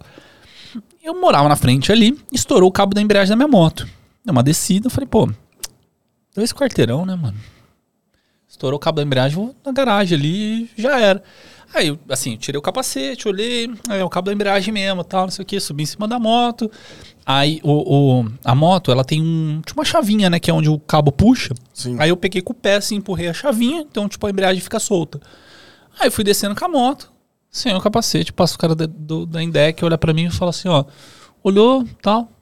Eu, não, estourou o cabo da embreagem, assim, é só... Aí eu tô descendo aqui, a minha casa aqui na frente. Ele, não, tranquilo, tá de boa, relaxa, amigão. 30 dias depois vem a bodega da multa, 7, sete pontos, triplica, você perde a carta porque é sem capacete. Eu falei, mano do céu. A única vez que eu falei, vou, descer aqui sem capacete, perdi a carta, mano. Nossa. É, nos Mó Estados triste. Unidos a galera pode, né? Em alguns estados. É, tem estado que. Ah, o, o Top Gun, o cara vai sem capacete, né? É. Mas que estado será que ele tá lá? Agora de cabeça eu não ser lembro. Flórida, né? Sei lá, pelo, Mas pelo tem, al- calor. tem muitos lá que podem, né? Mas assim, nos Estados Unidos tem uma parada que é tipo. É tua responsabilidade. Lá não Certo. tem SUS, né? Então, É. assim, se você se ferrar, o problema é seu. É, não, isso é, O Estado não vai gastar dinheiro pra te salvar, entendeu? isso é punk, se né? você tiver sem capacete. Teve um, teve um cara que ele, ele sofreu um acidente lá num. Eu fui participar de uma peça lá do David Copperfield e ele sofreu um acidente na peça. É, e aí, assim, ele foi hospitalizado e tal, né? Tipo, era, era uma parada assim, tipo, sobe um, um tecido, aí todas as pessoas que estavam dentro desse tecido somem porque tem uma comporta embaixo. E na hora que ele foi descer, ele caiu e se machucou pra caramba e tal. 1 milhão e 700 mil dólares, velho, a- a- o tempo que ele ficou dentro do hospital. Porque ele não era americano e tal, e aí ficou. Cara, caramba. Cara, mas um milhão de dólares, tá ligado? Por causa de um acidente, velho. Tá doido. É muita grana. Mas assim, falando, cara, sobre altos conhecimentos pra gente fazer filmagens em motos e, e ter um conhecimento melhor sobre a edição que a gente vai fazer desses vídeos motociclísticos, eu preciso falar da. Foi. AV Makers. A AV Makers é a maior escola de audiovisual do país, cara. Você quer aprender sobre edição, quer aprender sobre captação, quer aprender a usar o seu gimbal de forma mais adequada para que você consiga andar com a sua moto e sair filmando para todos os lados, é só na AV Makers. E na AV Makers você encontra mais de 160 cursos lá, seja foto, seja vídeo, seja, sei lá, direção de fotografia, seja de drone, seja, cara, tem muita coisa. Tá com dúvida? Entra no site avmakers.com.br, escreve o que você tá querendo. Ah, eu tô querendo, sei lá, melhorar os sons dos meus vídeos. Coloca lá sonoplastia, som, sei lá, vai ter cursos de som ali pra você. Se você se identificou, vai lá, faz assinatura utilizando o nosso cupom. Nosso cupom SMIA99, você vai pagar apenas 99 reais por mês para ter acesso a todos os cursos. Então é uma assinatura no ano, né, que você faz, aí você paga mensalmente 99 reais, mas você não vai encontrar um cupom mais barato que o nosso, então utilize SMIA99 na sua aquisição. Tá com alguma dúvida ainda? Putz, não sei se o professor é legal, não sei se a metodologia é bacana. Entra no YouTube da VMakers porque você vai encontrar uma quantidade gigantesca de conteúdo gratuito lá. Tem lá é, informações para você aprender um pouco mais de edição, um pouco mais de, de color, um pouco mais de, de tudo que você queira. Também tem lá no YouTube. Lógico, não com a qualidade, digo, não com a quantidade de conteúdo que tem no, no- na plataforma, mas com a qualidade AV Makers para você. Então é isso. Se você quer aprender mais sobre audiovisual, fotografia e tudo mais,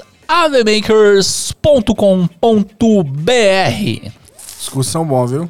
Cursão, você faz lá? Eu, eu, eu tenho que renovar minha assinatura. Ó lá. Até aproveitar já o cupom. Já usa as cupom. Já usei pra caramba, velho. Cara, Makers é o melhor lugar, velho. Eu aprendi Cara, o Da 20 aí. É, a gente não guarda tudo, né, velho? Então, de vez em quando, você tem que procurar alguma coisa. Então, assim, e é massa porque a forma como tem lá, tipo, assim, às vezes eu tô com uma dúvida. Eu falo assim, pô, eu, eu lembro que tinha, lá tinha, eu tinha alguma aula falando sobre isso. Eu ia lá e, e pegava a parada. Ah, na pesquisa acha também, né? Se você, Sim, tipo, sim. lembrar o tema, você, você consegue achar na pesquisa. E, e fora que o, o curso é bom pra caramba. Total, mano. Os caras são monstros. É isso aí, avmakers.com.br.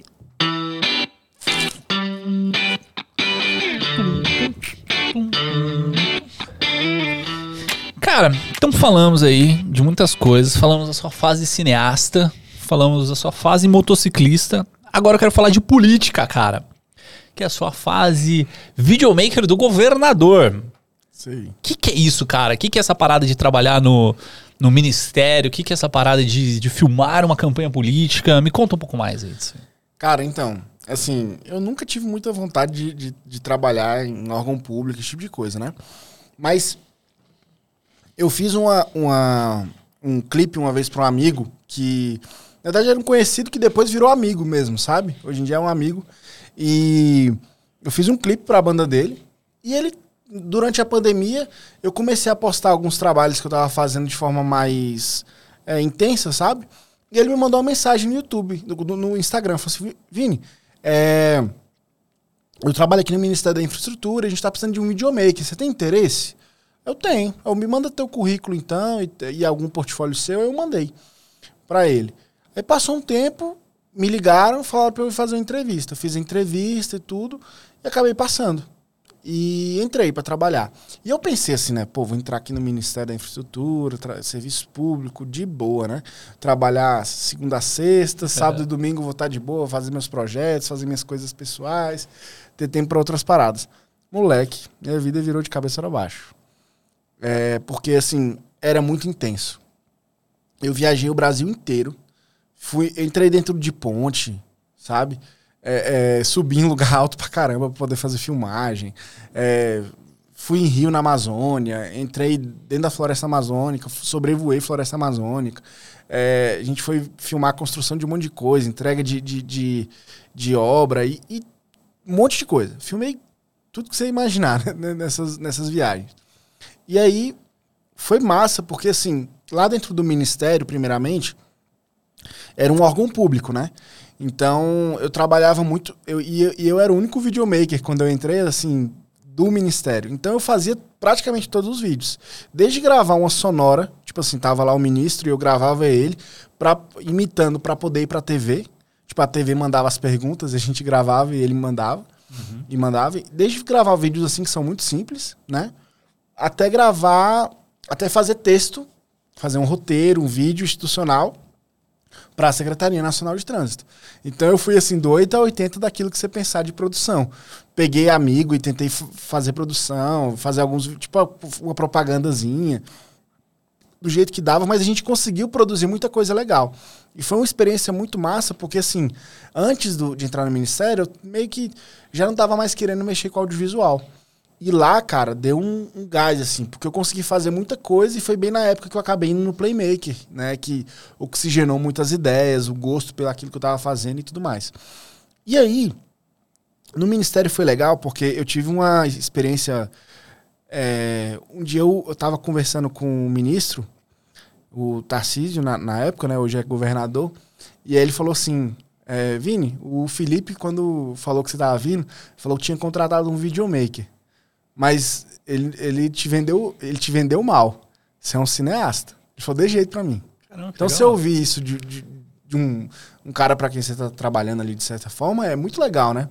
Porque, assim, é um reconhecimento de trabalho. Eu não tava ali só filmando e fazendo uns cortes.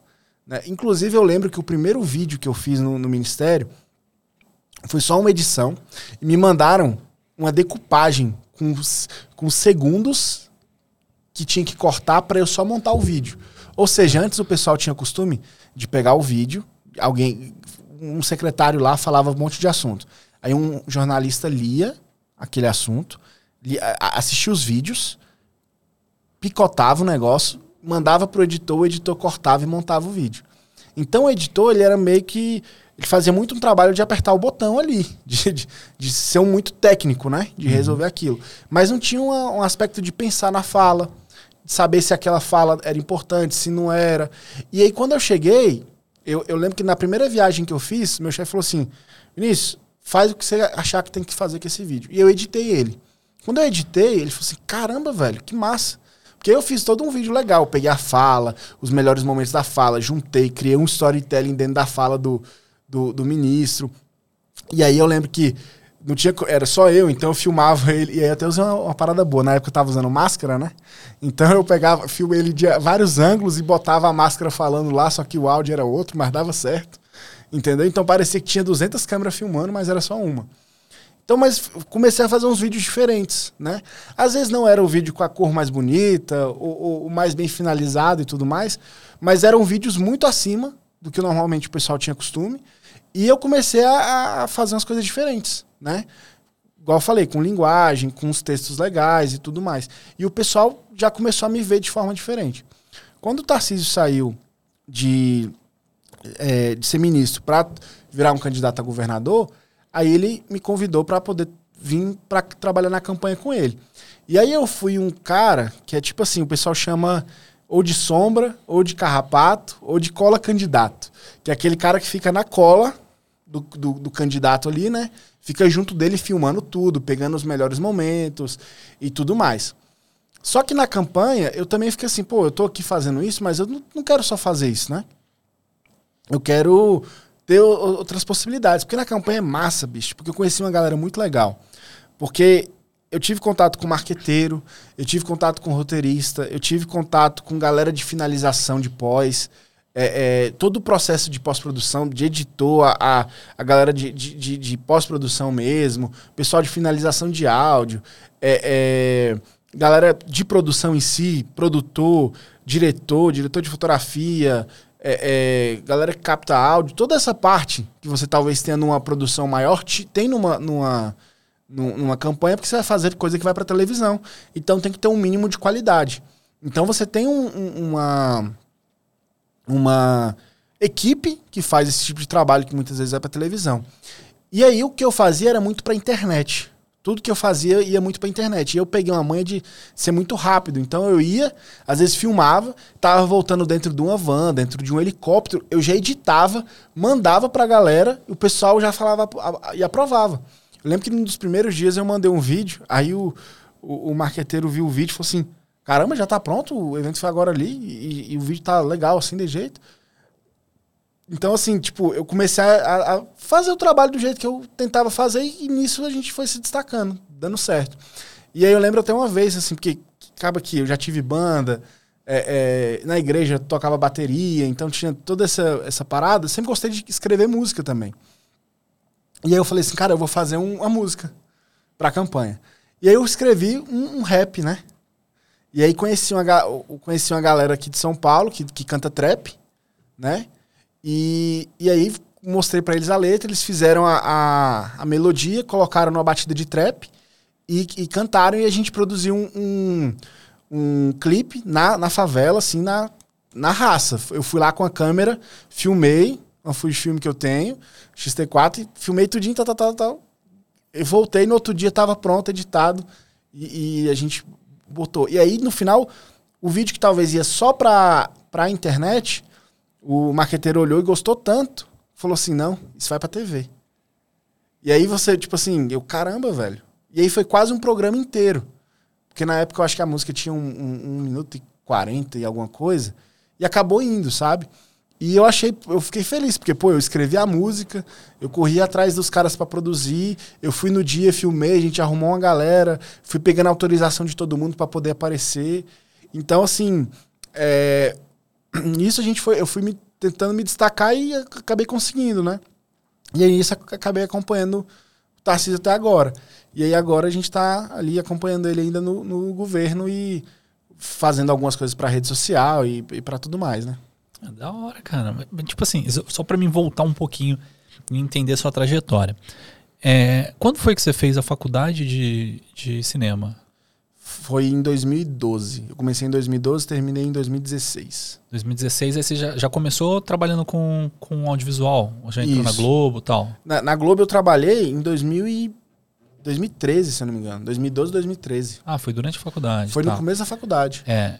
E depois do, do, da faculdade, o que, que você fez? Só pra mim. Depois da faculdade, eu trabalhei em, em, com, com cinema, trabalhei em longa-metragem, trabalhei em curta-metragem, trabalhei em produtora, produtora audiovisual que trabalha, que, que faz produção para por exemplo, eu, eu, trabalhei em programa infantil que ia para Nickelodeon, esse tipo de coisa, como editor. Ah, legal. Editando. É, depois eu trabalhei como freelancer, fazendo trabalho freela mesmo. E, e, e, depois fui trabalhar na Life Shape, que era essa organização que eu falei que trabalha com formação de liderança. Certo. E depois acabei entrando no, no Ministério. Tá, aí o Ministério você entrou em 2021, 2020. Foi no começo da pandemia. Deve ser 2020, Foi né? 2020. No começo. É, Ele- Foi, na verdade, não foi no começo, foi ali em maio, mais ou menos. Foi. e- Tá, 2020 você tá na, na- no minis- Ministério da, Infraestrutura. da Infraestrutura. Aí entra todas as secretarias embaixo, entra ali, né? Sei lá. É, infraestrutura na época, o que hoje eles dividiram, né? Agora é transportes e portos e aeroportos. Mas o Ministério da Infraestrutura ele trabalhava com rodovia, ferrovia, é, porto, aeroporto e tinha a Secretaria de Trânsito. Né? É, são, então eram esses cinco braços que trabalhavam. E eu fazia vídeo para esses Aham. para todas Pra essas todo coisas. mundo. E é- mais uma dúvida dessa parte. Assim, você entrou lá, é, você falou que seu amigo que indicou tal. É, nesse caso, não precisaria fazer um. Como fala? Entrar em edital, fazer. Não, nesse Processo. caso, porque lá eu entrei como um. normalmente nessa- nesses lugares, ou você trabalha, ou você é concursado, que é muito difícil de ter alguém. Normalmente são poucos concursados. E aí você tem ou galera de empresa, tipo assim, a uma empresa é contratada para fazer o trabalho de comunicação daquele lugar, ou por cargo comissionado. Ou os dois. Lá no, lá no ministério era híbrido. Você tinha galera de empresa e tinha galera de carro comissionado. E eu entrei lá como carro comissionado. Entendi. Estavam precisando de um cara com o meu perfil. E na época não tinha empresa que, que, que tava fazendo o trabalho para essa coisa. Eles queriam um cara que ficasse ali o dia inteiro para poder estar junto, né? Não mandar um vídeo para a empresa fazer, porque eu acho que tava, não tava dando certo na época. E aí me contrataram. Pode crer. O- o- a gente fez uma, uma entrevista também com, com o pessoal aqui que era trabalhando na polícia também, que ele falou que é muito complicado essa parte de edital. Você tem um fotógrafo é, forense, né, da polícia, só que, Sim. cara, o edital é a cada 10 anos. Então, tipo, tem uma defasagem muito grande de profissional, né? Então Sim. tem, tem essa parte mesmo de. de como fala? Com, com, Comissionado. comissionado. Cara, em Brasília você tem muito isso, porque é o seguinte, Brasília é, a, a- a- é o berço do, do serviço público, né? Sim. Lá a gente brinca que é o seguinte, você nasce, passa no concurso, compra um apartamento em Águas Claras e morre. Entendeu? Então, assim, to- todo mundo que estuda em Brasília tem a cabeça meio que voltada para estudar, para concurso, para fazer um concurso. Hoje em dia tem mudado um pouco, mas ah, basicamente é isso. Inclusive, quem passa no concurso é considerado bem de vida em Brasília. E aí, é, então você tem muito serviço público. E tem muita gente, cara, que trabalha é, em ministérios, é, Ministério da- da Infraestrutura, Ministério, é, sei lá, Desenvolvimento Regional, Ministério da Saúde e tal, porque todos esses ministérios precisam de comunicação. Então você tem um monte de jornalista que trabalha, você tem galera de publicidade que trabalha, você tem galera de. tem fotógrafo que trabalha. E muitas vezes tem alguns políticos, algumas pessoas que têm os fotógrafos próprios Certo. ou que, que, tá com eles há- que estão com eles há muito tempo, alguma coisa do tipo. O Tarcísio não era um deles, porque não, é- ele não era um político de carreira, né? Então ele, ele ficou com os fotógrafos que já estavam lá no ministério há mais tempo. Mas sempre tem isso, assim, de, de galera que às vezes vai lá para trabalhar como carro comissionado e às vezes sai pulando de um ministério para outro. Que um ministério tá precisando de um, aí conhece, aí, ah não, vem para cá. e vai indo nesse negócio. O Brasil é outra, outra realidade, cara. É outra realidade. Assim, nessa abre de, de serviço público, de carro comissionado, de galera que trabalha para empresa e, e que presta serviço para algum órgão público, é, é, é o que, é o que ro- rola muito, né? Tem muito, inclusive, tem muitas vezes que as pessoas direto assim me pedem indicação, falam assim: "Ah, eu queria um cara que faz tipo um pouquinho de tudo igual tu assim, né?" Assim, você, não quer, você quer um cara que não, não é bom de nada, mas faz um pouco de tudo, né? Aí eu, tá, vamos ver se eu consigo. E aí eu fico tentando achar alguém pra poder indicar Pois e é. tudo. Mas é muito louco. Ah, é, O dia, esse dia que a gente foi lá pro, pra Playmakers, lá no, do Nando, é até engraçado porque assim, cara, não sei andar em Brasília, né? Quem mora em Brasília, cara, tipo assim, você falou o nome à rua, o cara já tá lá. Porque é, é lógico o negócio, Sim. né? Se é, uma, se é asa esquerda, se é asa direita, qual que é o número do bloco. É, tu, é tudo uma lógica, tipo, Um certa. cartesiano, assim, né? É, só que eu não sabia, eu jogava no GPS. Cara, os endereços eram gigantes. Era SQL, não sei. o- é, é setor, é bloco, quadra, não sei o que. Mano, você começa a digitar o texto do, do, do endereço da pessoa. Aí o que, que, que, a gente fez? A gente ia se, se encontrar no local. Aí eu falei, mano, manda a, loca- a localização no, no WhatsApp, que eu acho que vai ser mais fácil que eu digitar todo esse texto. Mano. Acho muito louco Brasília, cara. E é tudo rotatória lá também, Sim. né? Tem E a- umas tesourinhas. é, as tesourinhas. E aí você tava trabalhando lá no, no ministério, beleza? É, em 2022 entrou a campanha política do Tarcísio e aí você seguiu ele. E Sim. veio pra São Paulo agora. Você tá morando em São Paulo. Agora eu tô morando em São Paulo, mudei pra cá, de vez. Mas aí, como que foi esse pedido do Tarcísio? Falou, cara, tipo, deixa a sua vida em Brasília, vem comigo para São Paulo que você vai ser meu videomaker, mano. Cara, foi um negócio. Foi meio natural, sabe? Tipo, porque eu tava acompanhando ele ali. E aí, quando ele, quando ele saiu, eu lembro até hoje, assim, no último dia da, dele no ministério, a gente, eu fui até dar um abraço nele de despedida, né? Aí ele falou, ele falou para mim assim: é, calma que a gente vai se despedir, não. Daqui um dia você tá lá comigo. Aí eu. Aí beleza. E acabou que depois é, é, veio uma pessoa falar comigo, me contratou e a gente. Eu vim pra campanha, né? Aí vim, vim na campanha, trabalhei na campanha. Mas a campanha só tava um temporário para você ficar aqui em São Paulo. Porque ele não sabia se ia ganhar ou não. Não, não sabia. Mas assim, é, eu vim. Cara, eu, eu até considero que, para mim, eu vim pela experiência, né? Porque você aprende muita coisa. Campanha, normalmente, você ganha um pouco mais também. Então, você consegue juntar um dinheirinho. Então, isso, isso também vale a pena, né?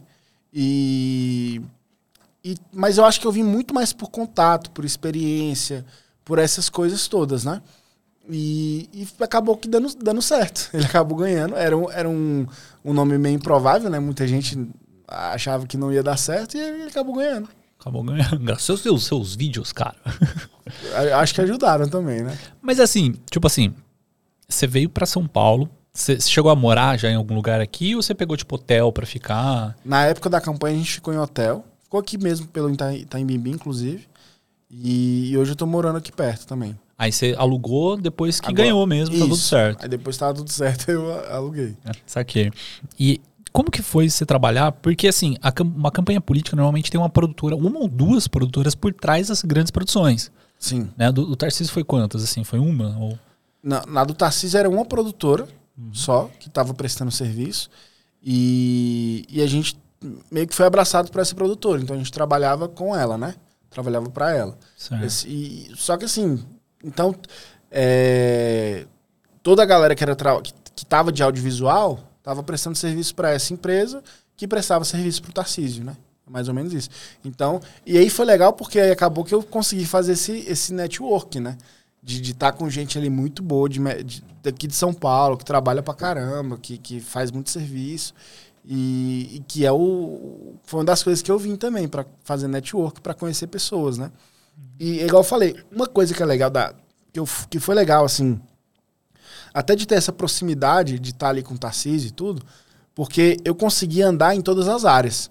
Então, eu tava ali com um marqueteiro, Aí, conversa, aí pegava umas coisinhas, né? aprendia umas coisinhas, trocava ideia. Aí tinha um cara que produzia as trilhas. Aí eu tava ali com ele, conversava, aprendia umas coisinhas. Aí lá na galera da pós-produção aprendia umas coisinhas. E na galera de produção aprendia umas coisinhas. E, e, eu fiz amigos ali, sabe? Gente que, que, que eu amo de paixão hoje, assim, gosto pra caramba. E isso é muito legal, porque assim, você consegue beber de várias áreas, aprender um pouco, né, para conseguir colocar naquilo que você faz. Teve até uma situação interessante. O diretor, ele levou uma ideia, um estilo assim, que eu já fazia um pouco antes, mas eu tinha parado de fazer, né? Sabe aquele negócio de você, não só da inclinação holandesa, mas de você fazer uns, os, os, planos meio assim, viajados e tal. E ele começou a fazer umas paradas dessa pro programa de TV. Eu falei, cara, se o diretor tá fazendo isso pro programa de TV, eu vou fazer umas paradas dessa pra rede social, porque aí vai encaixar. Vai ter a mesma linguagem, vai ter alguma coisa parecida. E comecei a usar também. Então, até nisso, assim, tipo, eu não tô ali pra guerrear, eu tô ali pra, tipo, pra tentar somar, né? Pô, tem um cara ali que sabe mais do que eu, deixa eu ver como é que ele tá fazendo. Ah, ele tá usando essa linguagem, deixa eu absorver pra cá também, né? Eu tenho muito essa pegada de, tipo assim, pô, eu prefiro ser o, eu prefiro ser o menos inteligente na mesa, sabe? E aprender com as pessoas. E, e foi mais ou menos isso que eu tentei fazer. Eu fazia meu trabalho, dava o meu melhor, para poder entregar, mas eu tava ali tentando aprender e sugar de cada um assim o que eu podia para poder colocar o meu trabalho em, em, em, em, voga, né? E deu certo, assim, foi, foi legal. Mas tipo, vocês tinham alguma divisão certa, assim, tipo, ah, você cuida de rede social, a produtora em si faz, ou era tipo assim, ah, não, pô, traba... tinha uma, uma galera que fazia rede social, trabalhava só rede social, é, mas tipo assim, cuidava da parte de, de, de pegar os dados, de, de entender como é que estavam os comentários, de, de, fazer toda essa lógica de como é que funciona. E aí, esse pessoal de produção produzia, às vezes, para rede para digital, ou era foto, ou basicamente muito para rede social era eu que fazia.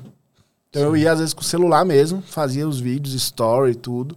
Tinha uma outra menina que trabalhava ah, comigo também, a Giovana, tinha uma, depois entrou uma fotógrafa também. E aí foi, foi somando, né? Mas no começo da, da campanha, da pré-campanha, era só eu, aí fui fazendo um monte de coisa. Aí depois, quando o negócio apertou, entrou uma fotógrafa, entrou o, o mais, mais galera para poder dar esse apoio, né? Campanha você começou quando, assim? Cara. Porque o, o, período, o período de campanha, ele, ele começa lá, eu acho que dois meses, né? É. Dois meses antes da eleição. Mas ele, assim, o político já está se preparando antes Sim. dessa. É porque é, tem uma coisa na legislação brasileira que é engraçado, porque você tem a campanha e você tem pré-campanha. Então, antes de ter a campanha, que são dois meses antes do, do dia da eleição, se eu não estiver enganado, alguma coisa perto disso, ou é, ou é 45 dias, alguma coisa assim. É, alguma coisa assim. Você não pode falar, por exemplo, candidato. Só pode falar pré-candidato. Então o candidato ele não pode em nenhum lugar, ele pode em evento, ele pode em um monte de evento. Só que ele não pode falar que ele é candidato, ele tem que falar que é pré-candidato e ele não pode pedir voto. Ele pode falar de tudo. Ah, São Paulo tá precisando disso, São Paulo tá precisando daquilo, a gente tem que melhorar isso, aquilo, aquilo, outro, né? Mas ele não pode pedir voto. Então assim, eu peço o voto de vocês, ele não pode falar isso.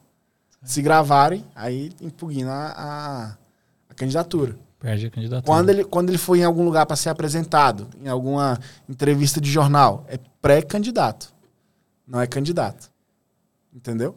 Uhum. Aí depois que. Aí depois, quando entra a campanha, quando, tipo assim, 45 antes, começou a campanha, agora pode falar candidato. E agora você pode pedir voto. De maneira clara. Uhum. Né? Então tem essa parada que eu acho meio bizarro, assim, mas tem, né? É. É porque eu acho que até tem uma lógica que é porque tem tinham candidatos que tinham um poder aquisitivo muito grande e outros que tinham pouco. Então você colocando que meio que limitando o cara que tem um grande poder aquisitivo, né, que poderia fazer Sim. uma campanha durante um ano inteiro, né, é, você coloca mais ou menos a mesma régua. Não que seja, mas é, é uma forma de, de assim, de não ficar tão bizarro, né, as campanhas. Tanto que comício, essas paradas assim, foi tudo proibido. É, showmício mesmo. Foi proibido. Cara, em Campinas, assim, era bizarro, mano. Tinha showmício, assim, a, a rodo, sabe? Na... Onde eu morava também. Nossa, cara, era tipo só... Ah, Brasília, pô, velho. Você é, nasceu em... Brasília. Brasília, é, então. Braslândia, inclusive. Sem nem falar de Brasília, né? Mas, assim, é... É, eu, eu, queria entender um pouquinho dessa parte, assim, de como que funciona os bastidores. Porque, cara, campanha política eu já fiz, mas campanhas pequenas. É, e, assim, toda forma, cara, quem trabalha em campanha, mano, é guerreiro. Porque a parada você tem que ter, tipo, disposição de 12, 16 horas, às vezes, num dia. Ou mais. Né? então, te, teve algum perrengue, assim, tipo, você falou, putz, mano, esse dia foi punk. De... A, tem, inclusive, assim, cara, a gente fez grande parte da campanha numa van. Sabe? A gente viajava para muitos lugares numa van. Às vezes você conseguia alguma outra forma de, de, locomoção mais rápida, mas basicamente a gente viajava muito em van. Então, assim, as, já teve vezes a gente fazer tipo três cidades num dia. Ir para um evento de manhã, pegava a van, aí, tipo, no lugar perto tinha fazer outro evento, fazer outro evento, e você ia desse jeito. E aí o, o grande perrengue era você ficar filmando, editando, selecionando imagem, botando trilha, mandando pra galera enquanto você tá ali no, nesse deslocamento de van. Então eu fiz muito isso na pré-campanha, porque a gente tinha uma equipe reduzida. Entendeu? E às vezes eu conseguia fazer um select, mandava o pessoal, o pessoal se virava e editava. Mas você tem aquele perrengue, tipo assim, você tá no campo, que a, as campanhas hoje em dia são muito mais rápidas, né? No sentido de, tipo, você não. Como tem a rede social, você tem que produzir aquilo e já postar. Senão fica velho. Senão já passou. Entendeu? A não ser que tenha um conteúdo muito relevante, um conteúdo mais frio, que pode ser jogado de, em outro momento, mas as pessoas querem ver o momento, querem ver o que está acontecendo, querem ver a, a, o retrato do dia. Então, essa é a parada da velocidade que você tem que dar. Então, tem muita questão de story, os rios pe pegava muito, né? É, pegar a fala legal, gravar e, e já editar alguma coisa para postar. Mas como é que funcionava basicamente, para você entender, fazer um organograma mais ou menos? Normalmente na campanha você tem é, é, o candidato e aí você tem o, um, um marqueteiro, né? É um publicitário normalmente, que, que, que é o cara que é o cabeça ali, que vai pensar de maneira estratégica a comunicação, né? Falando da parte mais de audiovisual. Uhum. Então ele, ele tá ali. Abaixo dele você vai ter. É, é, vai ter rede de criação, vai ter o pessoal que atende imprensa, que faz atendimento de imprensa. Tem galera que faz o, o, o, o treinar. E esse pessoal também faz o trabalho de prepara o cara para o debate. Então o pessoal pensa algumas perguntas, prepara o cara para o debate. E aí abaixo você tem a galera que mexe com produção mesmo. Tipo, aí você tem roteiro, que vai pensar as linhas narrativas de que vai ser contado na televisão, ou da forma como você vai contar aquilo ali na internet, aquilo que está pensando, né? E aí você tem a, a, galera que produz mesmo, pessoal de câmera, de, de, de foto, de vídeo, de, de finalização e tal e assim por diante. Mas tem toda uma parada, assim, tem um. Tem, é, é, muito complexo, assim, até difícil de você explicar completamente. Porque é um. É, um, é uma equipe grande pro negócio acontecer. Sabe? Por mais que você faça um. Porque o que acontece? Tudo é muito sensível. Qualquer coisa que você fala na internet, ainda mais para uma pessoa que é uma pessoa pública e que tem um, um, um peso na fala dele, qualquer fala dele, qualquer acontecimento, qualquer coisinha pode é, é, dá um duplo sentido. Ou pode fazer aquilo, fazer as pessoas falarem mal. Entendeu? Até tirado de contexto, né? Justamente. Então, assim. E, e às vezes tem coisas muito simples, assim, igual eu fiz uma vez um, uma foto do, do Tarcísio, que eu acho que foi uma das fotos mais curtidas dele. Foi uma foto dele no McDonald's. A gente tava lá, ele tava comendo no McDonald's um dia ralado, assim. A gente chegou e falou, vamos pro McDonald's, bora. Aí eu tava lá, tira uma foto aí, ministro. Ele fez assim, aí eu peguei e tirei a foto. Ou pré-candidato, né? É, ou, ou, era na época do, do ministro ainda? Não, era, era pré-candidato ah, mesmo. Pré e aí, é porque é o costume de falar ministro. Uhum. Né? E aí a gente tirou a foto e, e, foi. E deu curtida pra caramba, a galera gostou e tudo. E, e, e tal. Mas, por exemplo, você posta uma foto dessa no dia que uma pessoa morreu por causa de fome. Putz. Que saiu no jornal. Aí lascou tudo. Entendeu? Então, é uma parada que, tipo assim, a galera de imprensa que faz um clipping, que faz toda uma leitura de como é que tá o cenário, das, das coisas que aconteceram no dia, vai falar, não, hoje não dá para postar isso. Porque se postar isso aí, alguém pode fazer o, o link com essa história aqui, aí vai pegar mal, não sei o quê. Então é muito complexo. Tem todo um, um, um uma coisa que acontece ali por trás para que a informação seja dada da maneira correta. Então não é só fazer um vídeo legal. Às vezes eu teve vídeos que eu fiz, velho, que eu falo assim, pô, esse, esse foi o melhor vídeo que eu fiz na campanha. Aí chegou num dia e era um dia meio tenso, que não dava para postar o vídeo. Dava pra soltar. E perdia. E às vezes perdia. Putz. Entendeu? Então, assim, tinha muito essa questão da sensibilidade, do dia certo, dessas questões que você sempre tem que ter um cuidado. Então, é, o legal, assim, e até uma coisa que eu tô quebrando a cabeça hoje em dia, porque assim, eu tô, tô ajudando muito a, a, a mexer nas redes sociais e tal, é, é, aprender, a, porque não é só você mexer na rede social, não é só entender um pouquinho de algoritmo, entender um pouquinho do, do visual e tal. Até porque a, a, a rede social do Tarcísio é uma coisa muito pessoal mesmo. A gente deixa de, de uma forma mais pessoal mesmo. Ele, inclusive, mexe na, na rede social, posta algumas coisas. É, então, acaba que você não é só você entender isso, é você entender a sensibilidade de tudo que você posta. E isso, cara, é uma, algo difícil. Não é todo mundo que consegue ter esse feeling. Eu mesmo tô tendo uma dificuldade, assim, imensa de, sabe, pô, eu tenho que ler as matérias do dia, saber uhum. se realmente aquilo pode ser postado. Né? Eu, às vezes eu escrevo uns textos, aí minha chefe chega lá, lá e fala assim, não, ó, tem que mudar isso aqui. Não tá bom isso aqui, não. Tá, não. Aí ela vai, às vezes, reescreve tudo. Entendeu? Então, assim, é, é, é, complexo a parada de você trabalhar com política e estar tá nesse, de alguma forma, é, é, entendendo essa sensibilidade. Às vezes, uma foto que você. Por exemplo, um fotojornalista, ele não tem muita preocupação se, ele vai, se o candidato vai sair bonito. Na verdade, às vezes, ele quer que o candidato saia feio. Porque aquela foto dele feio faz mais sentido para o fotojornalismo.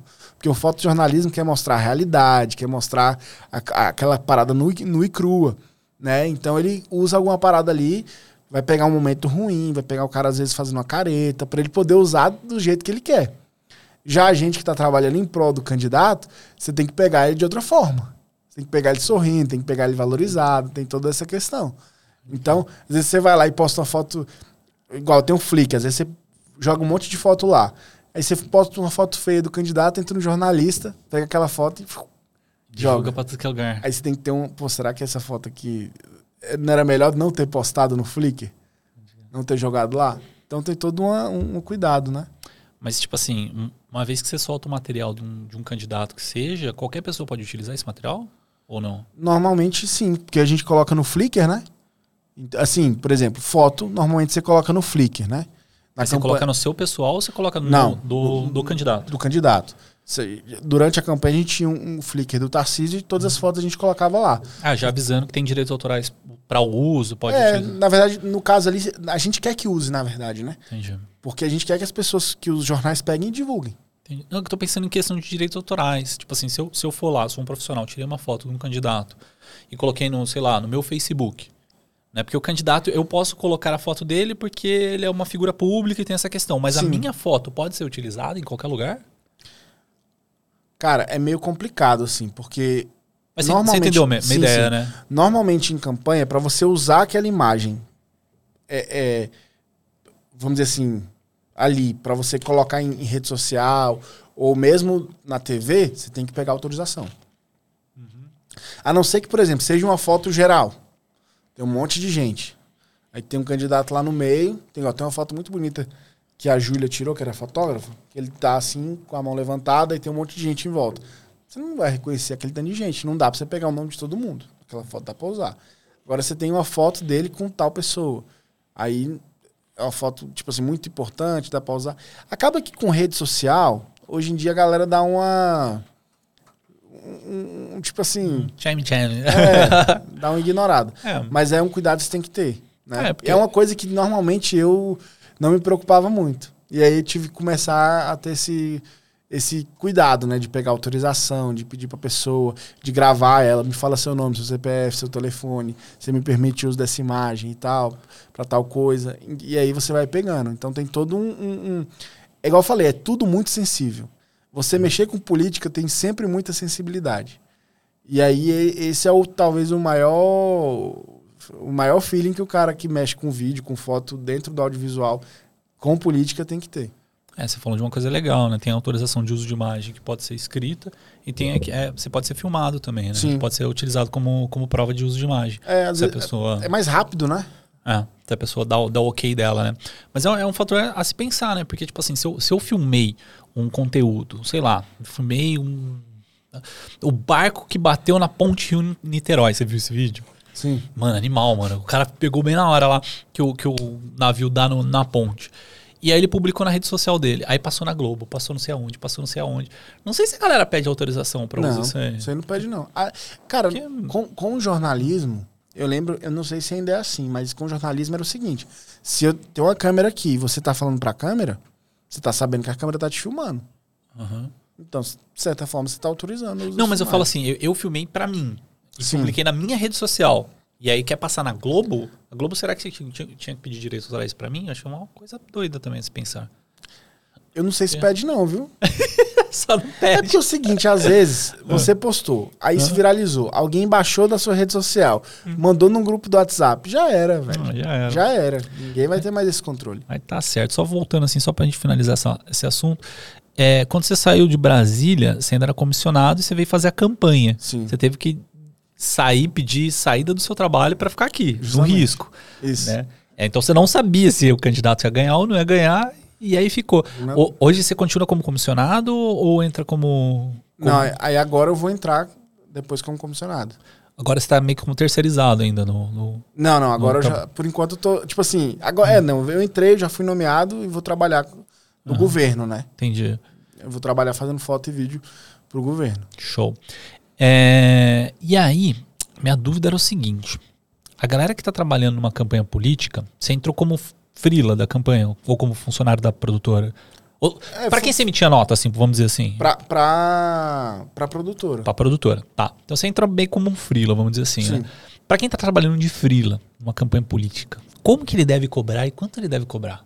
Caraca, difícil, hein? Essa pergunta pega, mano. Pega. A galera pergunta direto, quando entra em campanha política, quanto que eu cobro? Como que eu cobro?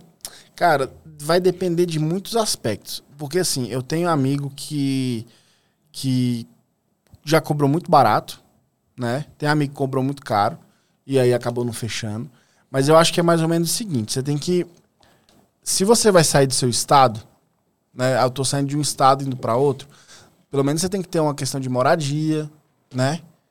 É, normalmente algumas pessoas pedem até alimentação e o salário.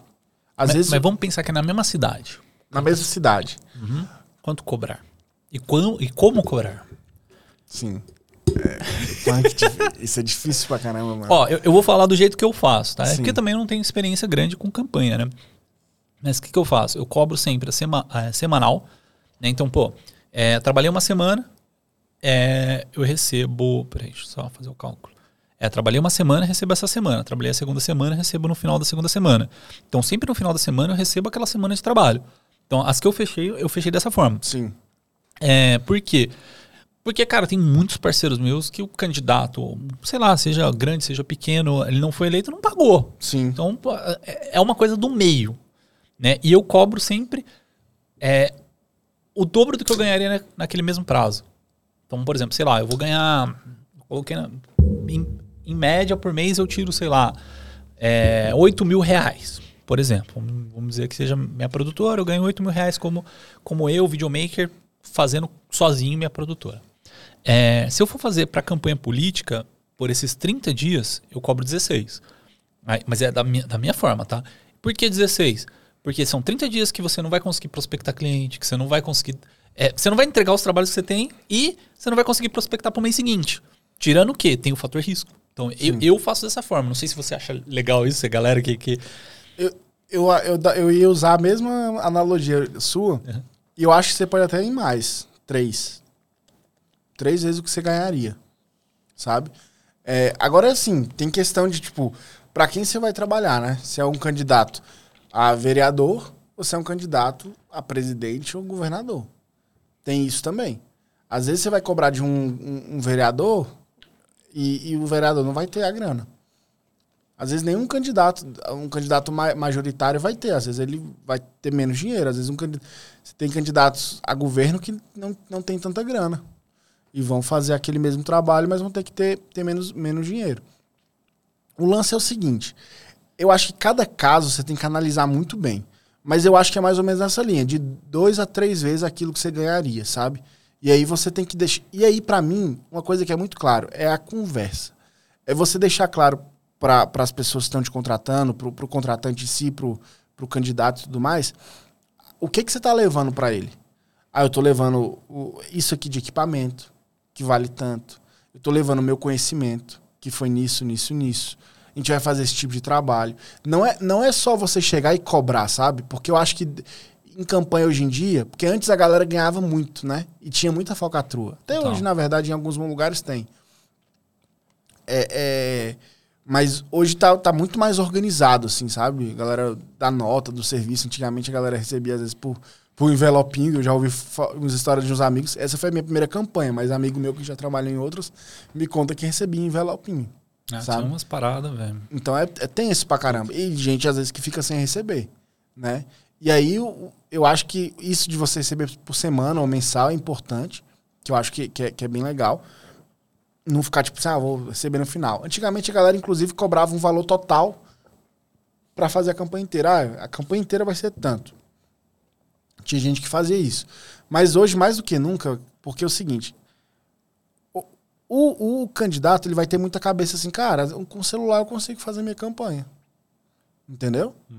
Um moleque ali com o celular vai lá, filma, faz as paradas, edita no celular mesmo, CapCut. Yeah. E muitas vezes funciona. A gente não, não tem que ser tipo assim, é, é, falar assim, ah, não, isso não dá- é mal feito. sei. Cara, às vezes funciona. E às vezes o cara ganha. Entendeu? Vídeo de celular. com uns vídeos de celular, às vezes mal enquadrado, às vezes meio desfocado. É, é, um monte de. com uma- uma- um lettering feio, mal feito. Mas o cara tá lá e tá fazendo os negócios, tá dando certo. Agora, quando você deixa claro pro, pro, pro, pro candidato aquilo que você tá colocando para ele, tem todo um conhecimento, tem o equipamento, tem tudo isso, e você deixa claro, e se o cara for um cara honesto mesmo, ele vai dar valor naquilo que você tá apresentando né? Então eu acho que é muito conversa, é muito se apresentar. Porque no meu caso eu fiz isso, eu apresentei, olha, eu tô levando isso, eu, tô, eu, eu tô, vou me dispor dessa forma, né? É, e aí acabou dando certo. Mas assim, eu já vi muitas situações que realmente não, não, não deram muito certo, não. E aí, campanha é sempre um tiro no escuro em alguns momentos, sabe? Para muitos profissionais. Sim. Se você não faz um negócio muito organizado é, é, é, e não sabe ter certeza de quem, com quem você está trabalhando ali, pode dar muito ruim. Mas no meu caso, assim, o, tudo foi muito certinho, muito bem é, é, arrumado. Tinha empresa, tinha data de pagamento, você recebia. Tinha, tinha um, você não recebia por envelope, recebia na conta. É, então, né? é, é, diferente. Hoje em dia, assim, as campanhas, assim, até o, o, o que é o ST, STF. Não, não é. O STF não, é, o TSE. TSE é, que, que cuida dessa parte assim, de eleição e tal, ele já é um pouco mais rígido, né? Porque, cara, quando eu comecei no audiovisual, tinha até rachadinha de, de videomaker, tá ligado? Tipo, o candidato falava, ó, oh, eu vou te pagar tanto, só que metade você me devolve, tá ligado? Tem umas paradas bizarras, porque o partido que, que dava o dinheiro e tal. Sim. Então, assim, estou falando de candidaturas de vereadores e tal, coisas menores. Mas é muito loucura essa parte de, de candidatura e de política, brother. Mas chegando ao fim desse episódio, cara, papo monstro, velho. Valeu, velho. Obrigado mesmo por, por estar aqui com a gente, participar, dar sua contribuição, contar suas histórias, cara. Foi da hora. pra caramba. Gostei massa, demais. Massa demais, velho. E, e antes da gente terminar, velho, queria só agradecer por estar aqui. É, como eu já te falei antes, eu já assisti vocês, né? Assisti você aqui falando e aprendi muito com muita gente que veio aqui falar. Então, assim, pra mim é uma honra estar aqui hoje. Assim, eu tô feliz pra caramba, assim, felizão mesmo. Que da hora, mano. Obrigado mesmo, cara. Valeu mais uma vez. É isso aí. Então, as redes sociais do Vini tá tudo aqui na, na descrição do, do, episódio, né? Se você tá no Spotify. Uh, tem na descrição do Spotify?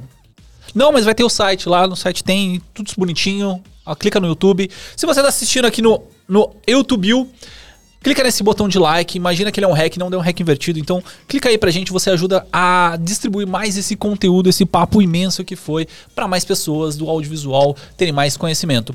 É isso aí. Muito obrigado mais uma vez, Vini. Valeu, valeu, valeu por tudo. Pedrão, vem cá, vem cá, vem cá, Pedrão. Preciso de você, cara. Precisamos encerrar esse episódio aqui com épico, cara.